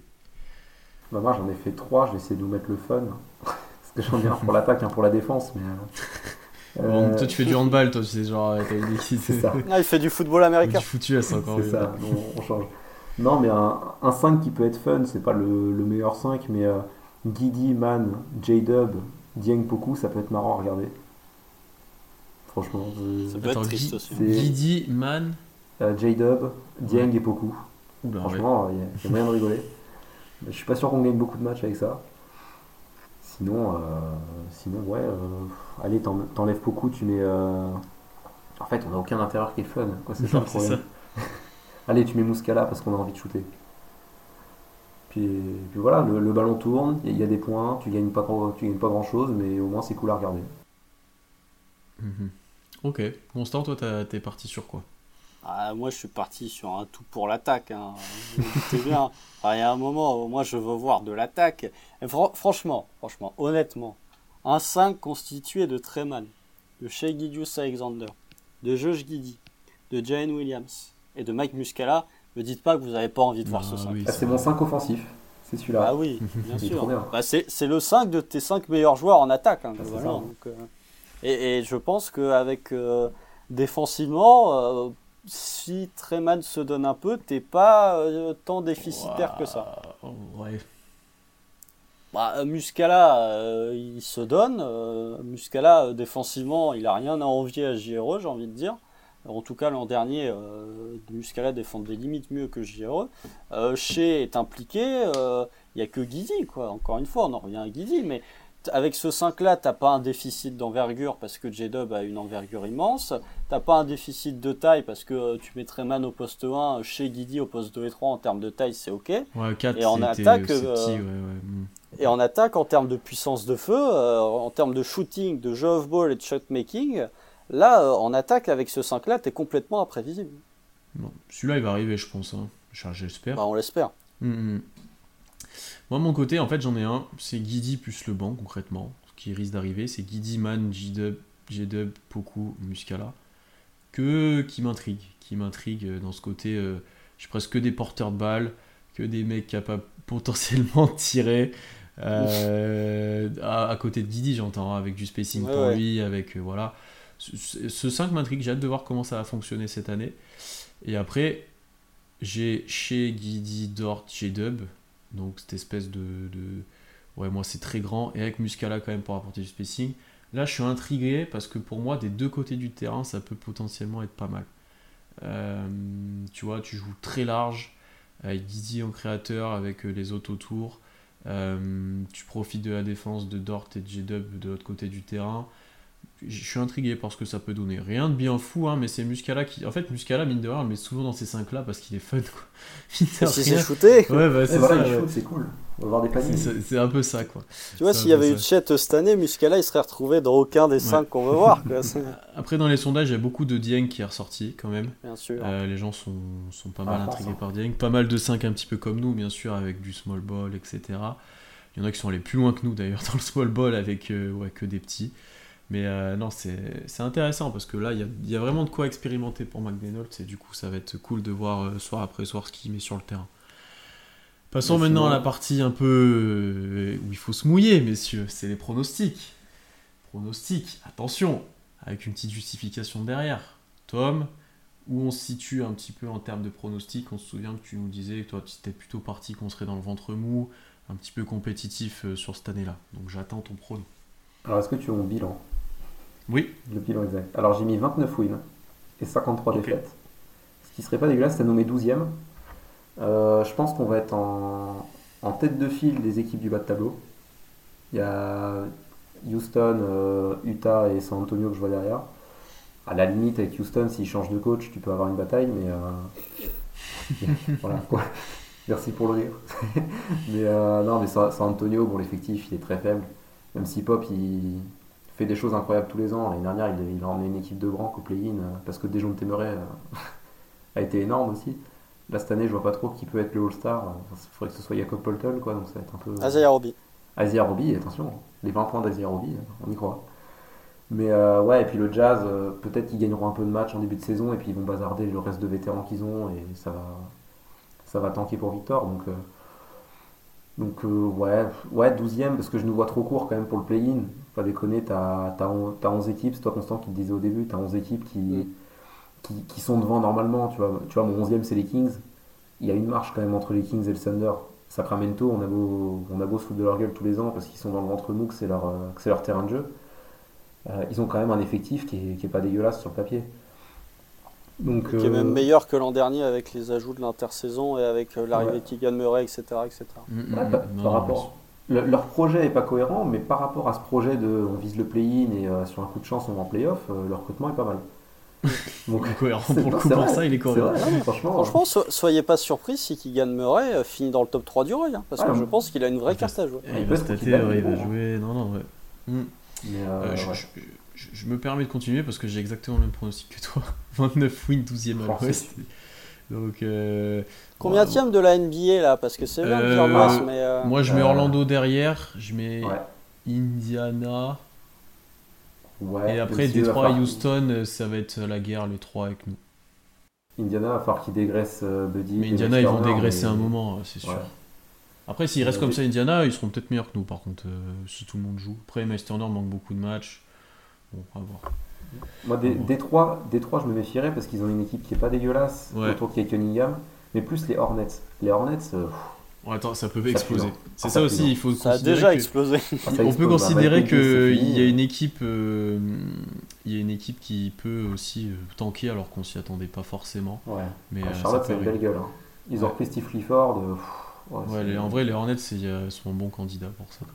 Euh, moi, moi, je mets 29 wins parce que je pense que ça va quand même être une saison difficile, notamment le début. Mais il y aura plus de victoires que l'année dernière, un petit peu plus, avec plus de joueurs présents toute l'année, moins de blessures, moins de matchs inutiles en fin de saison. Euh, des joueurs en progrès aussi globalement et une défense comme on l'a dit qui sera quand même correcte pour moi donc qui te permettra de gagner quand même quelques matchs je reste quand même comme la majorité des gens entre 25 et 30 wins euh, le 30 me paraît être un, cap qu'on ne passera pas encore cette année. Constant est-ce que tu es plus optimiste que nous? 28 victoires. 13e de l'Ouest. Donc euh, l'année dernière j'avais prédit 30 wins. Là j'ai un peu baissé mon, mon pronostic. Je mets Houston devant. Euh, si Chet ne s'était pas blessé, je ne vous aurais pas mis Houston devant, mais là je mets Houston devant. T'as dit qu'il y allait avoir moins de matchs sans enjeu, Pierre. Je pense qu'il y en aura plus parce qu'il y a un petit truc qui s'appelle Victor Wenbayaba et que en fait euh, tout le monde peut lancer le tank très très vite. Euh, enfin, on, sous-estime, je pense, pour l'instant, on sous-estime le fait que t'as pas mal d'équipes qui peuvent très très vite balancer leur saison sur le Saint-Hôtel du Victor, et même du Scout, hein, parce qu'il faut pas le négliger. Le gars, euh, il est éclipsé par Victor, mais globalement, euh, de toutes les dernières drafts, hormis Zion, il aurait été first pick. Euh, donc, ouais, je, je nous mets quand même 13e parce que je nous mets en 26e d'ailleurs de la NBA. Je mets, je mets San Antonio, Utah, Orlando et Indiana en dessous de nous. parce que, et je mets Detroit Houston au-dessus. Euh, parce Donc on est 25e, non? Non, 20... ouais, 25e, t'as raison. 25e, 25e. 5e, pire bilan. Si, si, si, t'as raison, raison. Non, 26. Attends. Ouais, San Antonio 30, Utah 29, Orlando non, 28. Non, si, c'est bon, t'avais raison. Avais Indiana... raison. Non, j'avais raison. je croyais que t'avais dit. Non, c'est bon. J'avais raison. Euh, donc, euh, ouais, euh, je pense que la, la défense d'OKC plus chez Gilius Alexander va te faire jouer des matchs. En fait, je serais très surpris qu'on soit en dessous. Euh, pour moi, c'est impossible, hormis énorme blessure de chez ou de Guidi, c'est impossible que tu aies moins de wins que l'an dernier. Et euh, franchement, je nous mets 28 victoires, mais je serais pas non plus complètement surpris si on allait taper les 30. Et euh, si tu as vraiment une saison qui est une saison de réussite parfaite où tout marche bien et où tu joues jusqu'au bout, je pense que 35 wins, si vraiment tout fonctionne très bien, serait euh, le, synonyme d'une saison euh, parfaite euh, sportivement, peut-être pas parfaite en termes de pourcentage de chance à la loterie. Tu titilles le play-in, quoi, si ça se passe vraiment bien. Ouais, pourquoi pas. Ok, ok. non, globalement, la plupart des gens ont répondu entre 25 et 30, d'autres un petit peu moins. Très peu de gens sont suroptimistes à plus de 30. Donc euh, je pense que la moyenne se situe là. Se situe là. On n'a pas, fait les, on pas fait les fous sur ce prono. Et on va faire les fous plutôt avec nos hot takes. Tradition qu'on a depuis maintenant un petit moment. On vous livre une ou deux ou sur, euh, sur la saison. Donc des trucs qui sont très peu probables d'arriver. Normalement, si c'est une vraie hot takes. Il y en a, il y en a qui sont arrivés. Hein. J'ai pas regardé l'année dernière ce qu'on avait dit. Ah, j'ai oublié de vérifier. Mais il y en a qui sont arrivés. Euh, moi j'avais dû parler triple-double forcément. Moi, j'avais dit Josh Giddy, j'avais dit Josh Giddy top 3 du Roy, ce qu'il était avant sa blessure. Ouais. ouais. Euh, bah, Constant, je te laisse commencer. T'es une de tes hot takes. Ah, moi, j'en ai trois en plus. Ah bah vas-y, euh... balance plusieurs, même les trois si tu veux. On va, on va commencer par toi. Ah, mais il faut réfléchir, les trois. Il faut réfléchir. Je vais vous prendre la, la, plus simple, c'est celle qui demande le moins de, de réflexion. Jalen Williams aura un meilleur pourcentage de réussite à 3 points que Lou Dort. Ok. Ça, c'est une hot take. Ouais. Euh, Est-ce que c'est si Celle-là, attention. Bah, quand même. Quand même. Euh, JRE, Aaron Wiggins, beaucoup, Paisley, Jane Williams débuteront tous plus de 10 matchs cette saison. JRE, Aaron Wiggins, beaucoup. Baisley, Dieng et Jane Williams. Ouais, ça fait, ouais. Jalen ou Jalen? Jalen. Jalen, voilà.